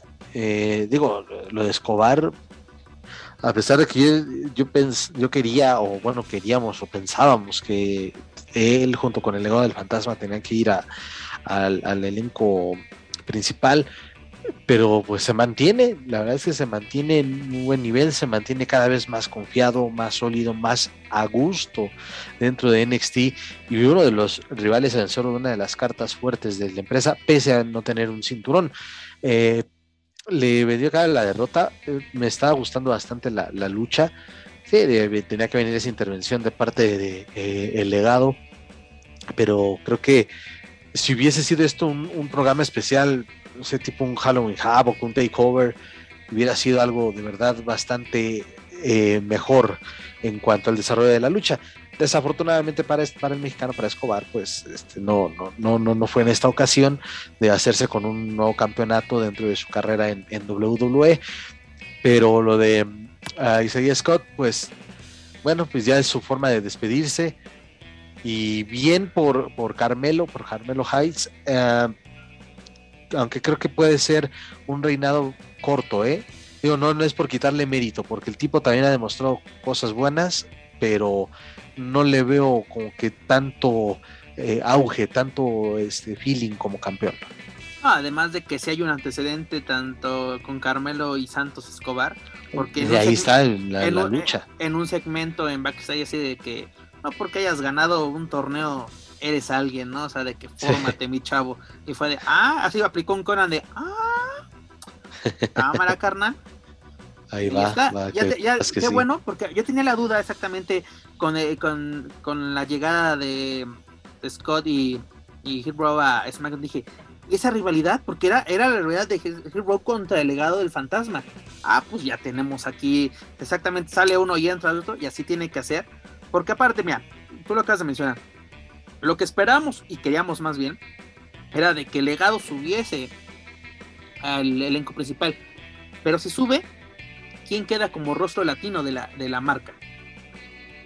¿no? También necesitas eso, no puedes abandonar al público que también, este, sí se transmite NXT aquí en México por Fox, pero también nos lo ponen cuando quieren rellenar algo así de que, ay, falta una hora para la última palabra, pues pongan NXT, o falta una hora para un partido, pongan NXT así como cabrón, aparece Titanic en cualquier, en cualquier canal de películas, necesitas rellenar, pones eso, ¿no?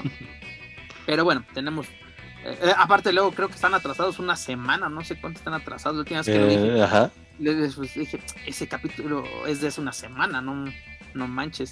Y ese y era el nuevo, ¿no? Pero bueno, Santos se mantiene en NXT, ya tiene rivalidad en puerta con este Camelo Ice. Y pues bueno, este Scott llega a SmackDown con las manos vacías. Pero en fin, ya para ahora sí terminar este programa, ¿qué pasó en SmackDown, mi compañero? Pues fíjate que este Rey Misterio fue uno de los participantes de la nueva edición del torneo del Rey del Ring. Y el original, no el de Naucalpan, señores. No se emocionan. este, donde se enfrentó a Sami Zayn. Pero ¿qué, qué pasó, mi estimado? Dominic le costó la lucha lo distrajo. Y este Sammy dijo, de aquí soy, me lo llevo con un, con un paquetito, el Twinfall llega, pues vámonos, carnal. Eliminado Rey Misterio en la primera ronda de este torneo. Y Rey Misterio se queda viendo a Dominic como pinche chamaco que acaba. Vas a ver, vas a ver llegando a la casa. Llegando a la casa, así de que. Dile, ojalá tu mamá no, no esté tu mamá para que. Para que te dé tus buenos cinturonazos ya está más que cantado, ¿no, mi estimado Joaquín Valencia? De que se, se viene el rompimiento entre los misterios. Dominic y Rey Misterio, tarde o temprano, yo creo que antes de que acabe el año, inician una rivalidad. ¿O tú qué opinas? Sí, puede ser para. ¿Cuál es el evento que, cierra? Si no me equivoco, es eh, TLC. TLC. Qué bueno que ya solo es el nombre de adorno. Porque eh, viene Arabia Manía el 21 de octubre y Survivor. Survivor Series en noviembre ya cerramos con Fíjate, se podría hacer, imagínate, un Team Misterio contra un Team Dominic, eh, imagínate. Aunque estaría lo bueno que fueran mano a mano, ¿no? Y lo mencionaba en, emisiones anteriores, creo que sí, en caso de que se, se concrete una rivalidad entre ellos, como al parecer así será, eh, sería como que el inicio del retiro de Rey Misterio y dar paso a, a, su, a, su heredero, ¿no? Al nuevo, al nuevo heredero de, este personaje. Mira, eso es lo ideal, ¿no? De que Rey Misterio ya le dé la estafeta totalmente a Dominic y que Dominic inicie una carrera en solitario. No estoy diciendo que es hora de que Rey se retire, eso solo lo no, no, no. él. Eso a decir, un aficionado, un, un periodista o youtuber, como lo quieran llamar, nunca tiene que decir, ya es hora de que se retire. Si Mil Máscaras quiere retirarse a los 100 años, muy su bronca. Cada quien decide cuándo irse, ¿no? Ya hay unos que literalmente se van muy mal, otros que se van en plenas condiciones físicas. Un gran ejemplo es Liger, se fue cuando él dijo ya es el momento, ya el cuerpo no da para más y además hay mucha fila atrás como para que yo siga formado en esta. No, no, sé qué podemos hacer, o sea, literalmente no, no, no, no me viene en mente algún proyecto para Rey, pero es idóneo de que sea Rey una de las rivalidades para que Dominic brinque totalmente o inicie una carrera en solitario? ¿Es necesario?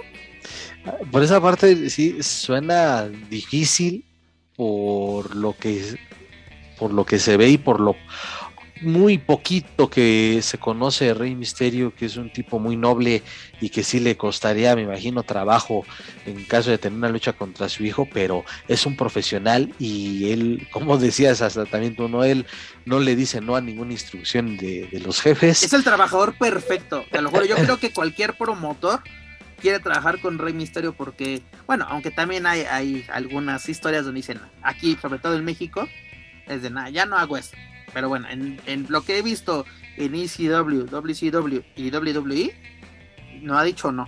Hemos visto de cualquier tipo de historias, hasta Dominic ha estado en juego, con eso te digo todo.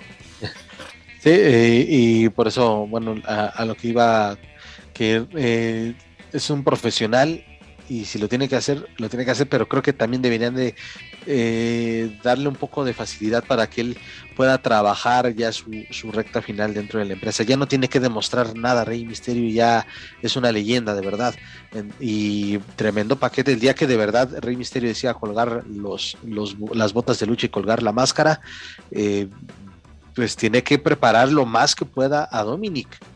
Porque quieras o no, ok, se va el papá, y cuando venga este Dominic en solitario es pues, vamos a ver muchacho porque vas a estar quieras o no vas a estar en el ojo del huracán te van a buchear te van a recibir te van a criticar te van a comparar. las comparaciones van a ser horribles no siempre entonces digo, ah, Rey hacía esto Rey hacía lo otro o sea señores no es Rey es Dominic. Entonces por esa parte creo que creo que es bueno que sea él mismo el que lo prepare el año pasado tuvo una tremenda prueba con Seth Rollins en esa rivalidad del buen Dominic, pero este, creo que este, creo que es eh, lo adecuado por esa parte. Eh, ¿Quién mejor que prepararlo para, para ya terminar de cortarle las alas que su propio padre?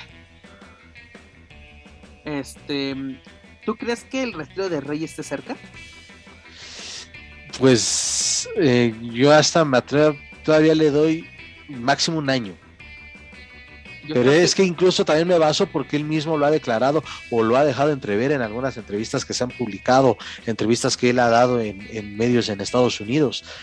De que digo ya esta esa planeación de a mí me gustaría que mi última lucha fuera este dejar este la máscara quitarme la máscara y entregársela a mi hijo o sea él ya está planeando él ya está pensando en eso y entonces basándonos en ello creo que este sí es máximo un año Mira, mi siguiente comentario lo baso en una plática que tuve con una persona muy cercana a Rey Misterio que me decía, desde hace 10 años él está diciendo, ya me voy, ya me voy. Y cuando llega la fecha que él le había dicho, es de, híjole, no. Todavía. Una, sí, sí, sí, aguanta. O sea, tipo Tom Brady de que si me aviento otro Super Bowl, me aviento así, señores. O sea, Rey creo que tiene todavía cuerda para rato. Mm, mm, me voy a aventurar a decir unos dos años más todavía tendremos a, a Rey Misterio, por lo menos creo yo, en WWE.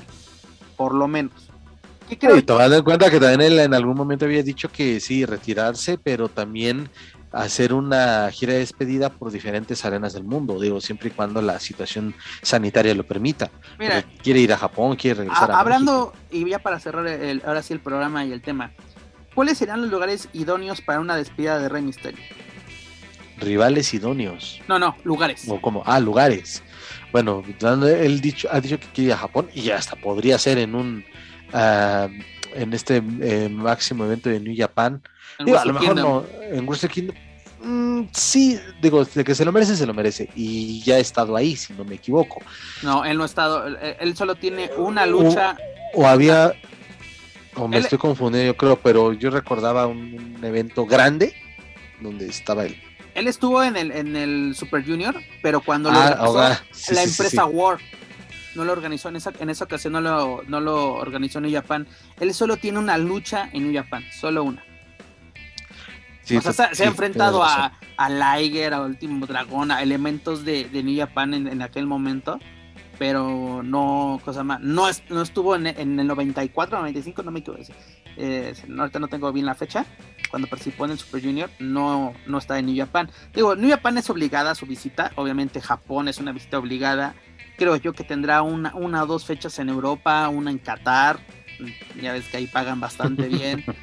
El México es obligada, creo yo, una, una tendría que hacer el auditorio de Tijuana donde todo comenzó. Este, no sé si la Arena México, la verdad, sería interesante, pero lo dudo mucho. Obviamente una presentación con AAA está más que obligada, porque también fue el gran trampolín que, que, usó este Rey para pues, dar ese gran salto a los Estados Unidos, ¿no? A, a, WCW.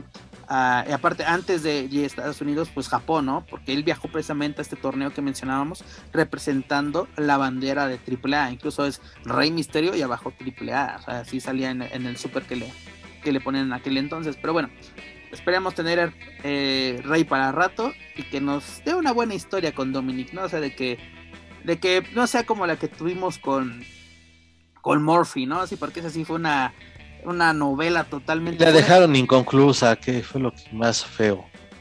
Terminó como un capítulo de, como dice el dicho, en un beso y ahí acaba de. Vamos, recojan todo, apaguen las luces, vamos. Pero bueno, mi estimado Joaquín Valencia, hemos llegado al final de esta edición número 75 de Lucha Central Weekly en español. Conclusiones. Pues, y como lo mencionamos al principio, viene el último trimestre de este 2021 cargado de lucha libre a nivel nacional, pues el Consejo manteniéndose eh, me atrevo a decirlo, a la cabeza con ya con la regularidad, con la constancia y con la próxima apertura de la Coliseo. El Consejo Mundial está trabajando bien y este, en cuanto a organización, pues sí me parece que es la mejor empresa que trabaja al momento. Triple A, pues Triple A ya viene el cierre de año, tienes que cerrar bien eh, el, el año luchístico porque y lo vuelvo a repetir yo creo que lo voy a decir hasta que se haga la presentación de Triple Manía 30, ya tienen que comenzar a trabajar en buenas historias y en buenos shows. Yo creo que AAA este, quizás va a esperar a que ya regrese el público eh, en cada presentación para de verdad demostrar que puede hacer cosas mucho mejores. Perdón que te interrumpa, Joaquín, pero algo que se me olvidó mencionar cuando hablábamos de Héroes Inmortales, lo mejor del evento, además de la lucha por el campeonato de parejas, que el público regresó. Sí, y el ambiente que, se, escuchaba. Es lo más bonito, una arena de lucha libre con público, o un recinto donde haya lucha libre con público, es lo mejor. Eh, que la gente regresa a la Arena México y rápidamente también se me olvidó mencionarlo, para la función de Día de Muertos, la Arena México ya va a poder aceptar 70% de su aforo. También es una muy buena noticia que la gente regrese a estos recintos tan importantes. El regreso de la Coliseo a mí me emociona bastante, me alegra bastante. Pues bueno, pero eso sí, señores, no bajemos la guardia. Si ya están vacunados, neta, qué chingón, los felicito. Pero no hay que jugarle a ya saben que. ¿No? Hay que cuidarnos porque sin salud no hay nada, señores. Pregúntenle a cualquier persona relacionada a esta industria que haya pues sufrido esta enfermedad, es ser víctima de este virus o, por lo menos verla directamente que un familiar, un amigo, lo que sea. Hemos tenido pérdidas, hemos y no solo monetarias, sino hemos tenido muchas pérdidas de vida. Así que hay que cuidarnos. Los invito a que asistan a la arena de su preferencia, sí, pero tomen sus precauciones. Y si ven que en ese lugar no se toman las precauciones, pues ni modo, retirarnos. ¿Por qué? Porque nuestra salud es primero. Así es. Y bueno, ya este para, para cerrar, pues eh, ojalá que la lucha de, de, de, los mexicanos en Dynamite este fin de semana sea buena. Y pues igual a seguirle la pista y también a ver con qué noticias sale Impact, eh, Impact Wrestling con el evento eh, Bound for Glory. Ya el también se acerca, ¿eh? Ya se acerca, entonces creo que la semana pasada, la próxima semana esperemos tener mayores detalles y a ver si hay participación de mexicanos en el evento más importante de Impact. Pues debe, de, porque nos la prometieron, ¿no? Cuando se hizo el anuncio de Bound for Glory, yo vi el loguito de AAA en el anuncio, así de que o me pones a alguien de AAA o me pones a alguien de AAA o que me devuelvan las entradas. Así es, pero bueno, pues solamente eso y pues ya saben, pues visítenos, escúchenos y compártanos y también este hagan hagan este lo que quieran con este programa porque nosotros venimos aquí a hablarles a nuestro nuevo estilo de lo que acontece en la lucha libre a nivel nacional e internacional. Es correcto, pues mira, el consejo está haciendo bien las cosas de la mano de las Amazonas es lo mejor que está puede pasar dentro de la empresa. Va a ser interesante lo que nos presenta tanto Día de Muertos como, como el torneo increíble femenil. Sí, abusan mucho de los torneos, pero bueno, es una. Mientras le den trabajo a los luchadores, es lo que nos debe de importar. Triple A, ponte las pilas, tienes con qué. No puedes depender siempre de Pente y Fénix, la verdad, y de Laredo y de Vikingo. Esos cuatro no te van a sacar un evento solos. La verdad. O sea, se robaron la noche, sí. Pero tienes un elenco muy bueno como para no explotarlo al 100%. Tal vez la situación no es la idónea, pero hay que comenzar. El año pasado nos sorprendió con Lucha Fighter, nos, sorprendió con, con, algunas luchas en, en autoluchas. Y también este Triple Manía con ese, ese Laredo Omega. sabemos que tienes con qué, pero bueno, hay que, tienes que aprovechar. Y pues que los luchadores mexicanos nos sigan dando noticias en el extranjero es lo más chingón que puede pasar. Desde el año pasado fue lo que alimentó, mantuvo a flote este programa. Se los agradecemos. Y pues ya lo saben, no le pidan la pista a los luchadores y a los dos enmascarados misteriosos que van a estar en, en Dynamite. Dígase, los hermanos Lee. A ver si no nos callan la boca con otros luchadores. Pero bueno. Antes de retirarnos amigos, les recuerdo que pueden encontrar todo nuestro material a través de Spotify, iTunes Speaker y YouTube. Por favor, suscríbanse, clasifíquenos, pero sobre todo compártanos a través de sus redes sociales para así poder llegar a más aficionados y amantes a la lucha libre, tanto en México como en, otros países de habla hispana. Y por lo menos recomiendo para que digan, escuche este par de idiotas, este trío, este cuarteto, son unos, por lo menos, pero que nos escuchen. Y sobre todo, háganos llegar su, su opinión a través de las redes sociales. Los invito a que nos sigan a través de Facebook, Twitter, Instagram y YouTube. Búsquenos como Lucha Central y claro, no pueden olvidar visitar luchacentral.com. Joaquín Valencia, es hora de decir adiós por esta semana. Así es, nos vemos y nos escuchamos la próxima semana eh, con todo lo que acontezca en lo previo que ya hablamos y las próximas noticias que se vayan dando. Así es que muchas gracias a todos los que nos escuchan. Ah, ya extrañamos eh, estar en, la cima, eh, pero hay que darle chance también a los a, los demás muchachos que también hacen su esfuerzo, pero pues ya regresenos al lugar donde pertenecemos. un gustazo como siempre, Pepe. el gustazo es mío, la verdad, y vea, solo ustedes, amigos, escuchas, lo van a hacer posible que, que sigamos jugando en el patio de los niños grandes. Pero Joaquín Valencia, un gustazo, un honor compartir micrófonos contigo. Manu, quién sabe a dónde te me fuiste, pero fue un gusto saber que sigues con vida y que el público sepa que, que te mantienes. Nada más pasó a ser acto de presencia. Pasó a ser lista y a cobrarle seguro el desgraciado. pero bueno, amigos, la verdad, un gustazo. Compártanos, ya lo saben. Gracias por escucharnos una semana más. Nos escuchamos la próxima semana. Esto es todo por nuestra parte. Yo soy Pep Carrera y desde la, desde la Ciudad de México perdón, me despido de todos ustedes. Nos escuchamos en la próxima emisión de Lucha Central Weekly en español. Hasta la próxima.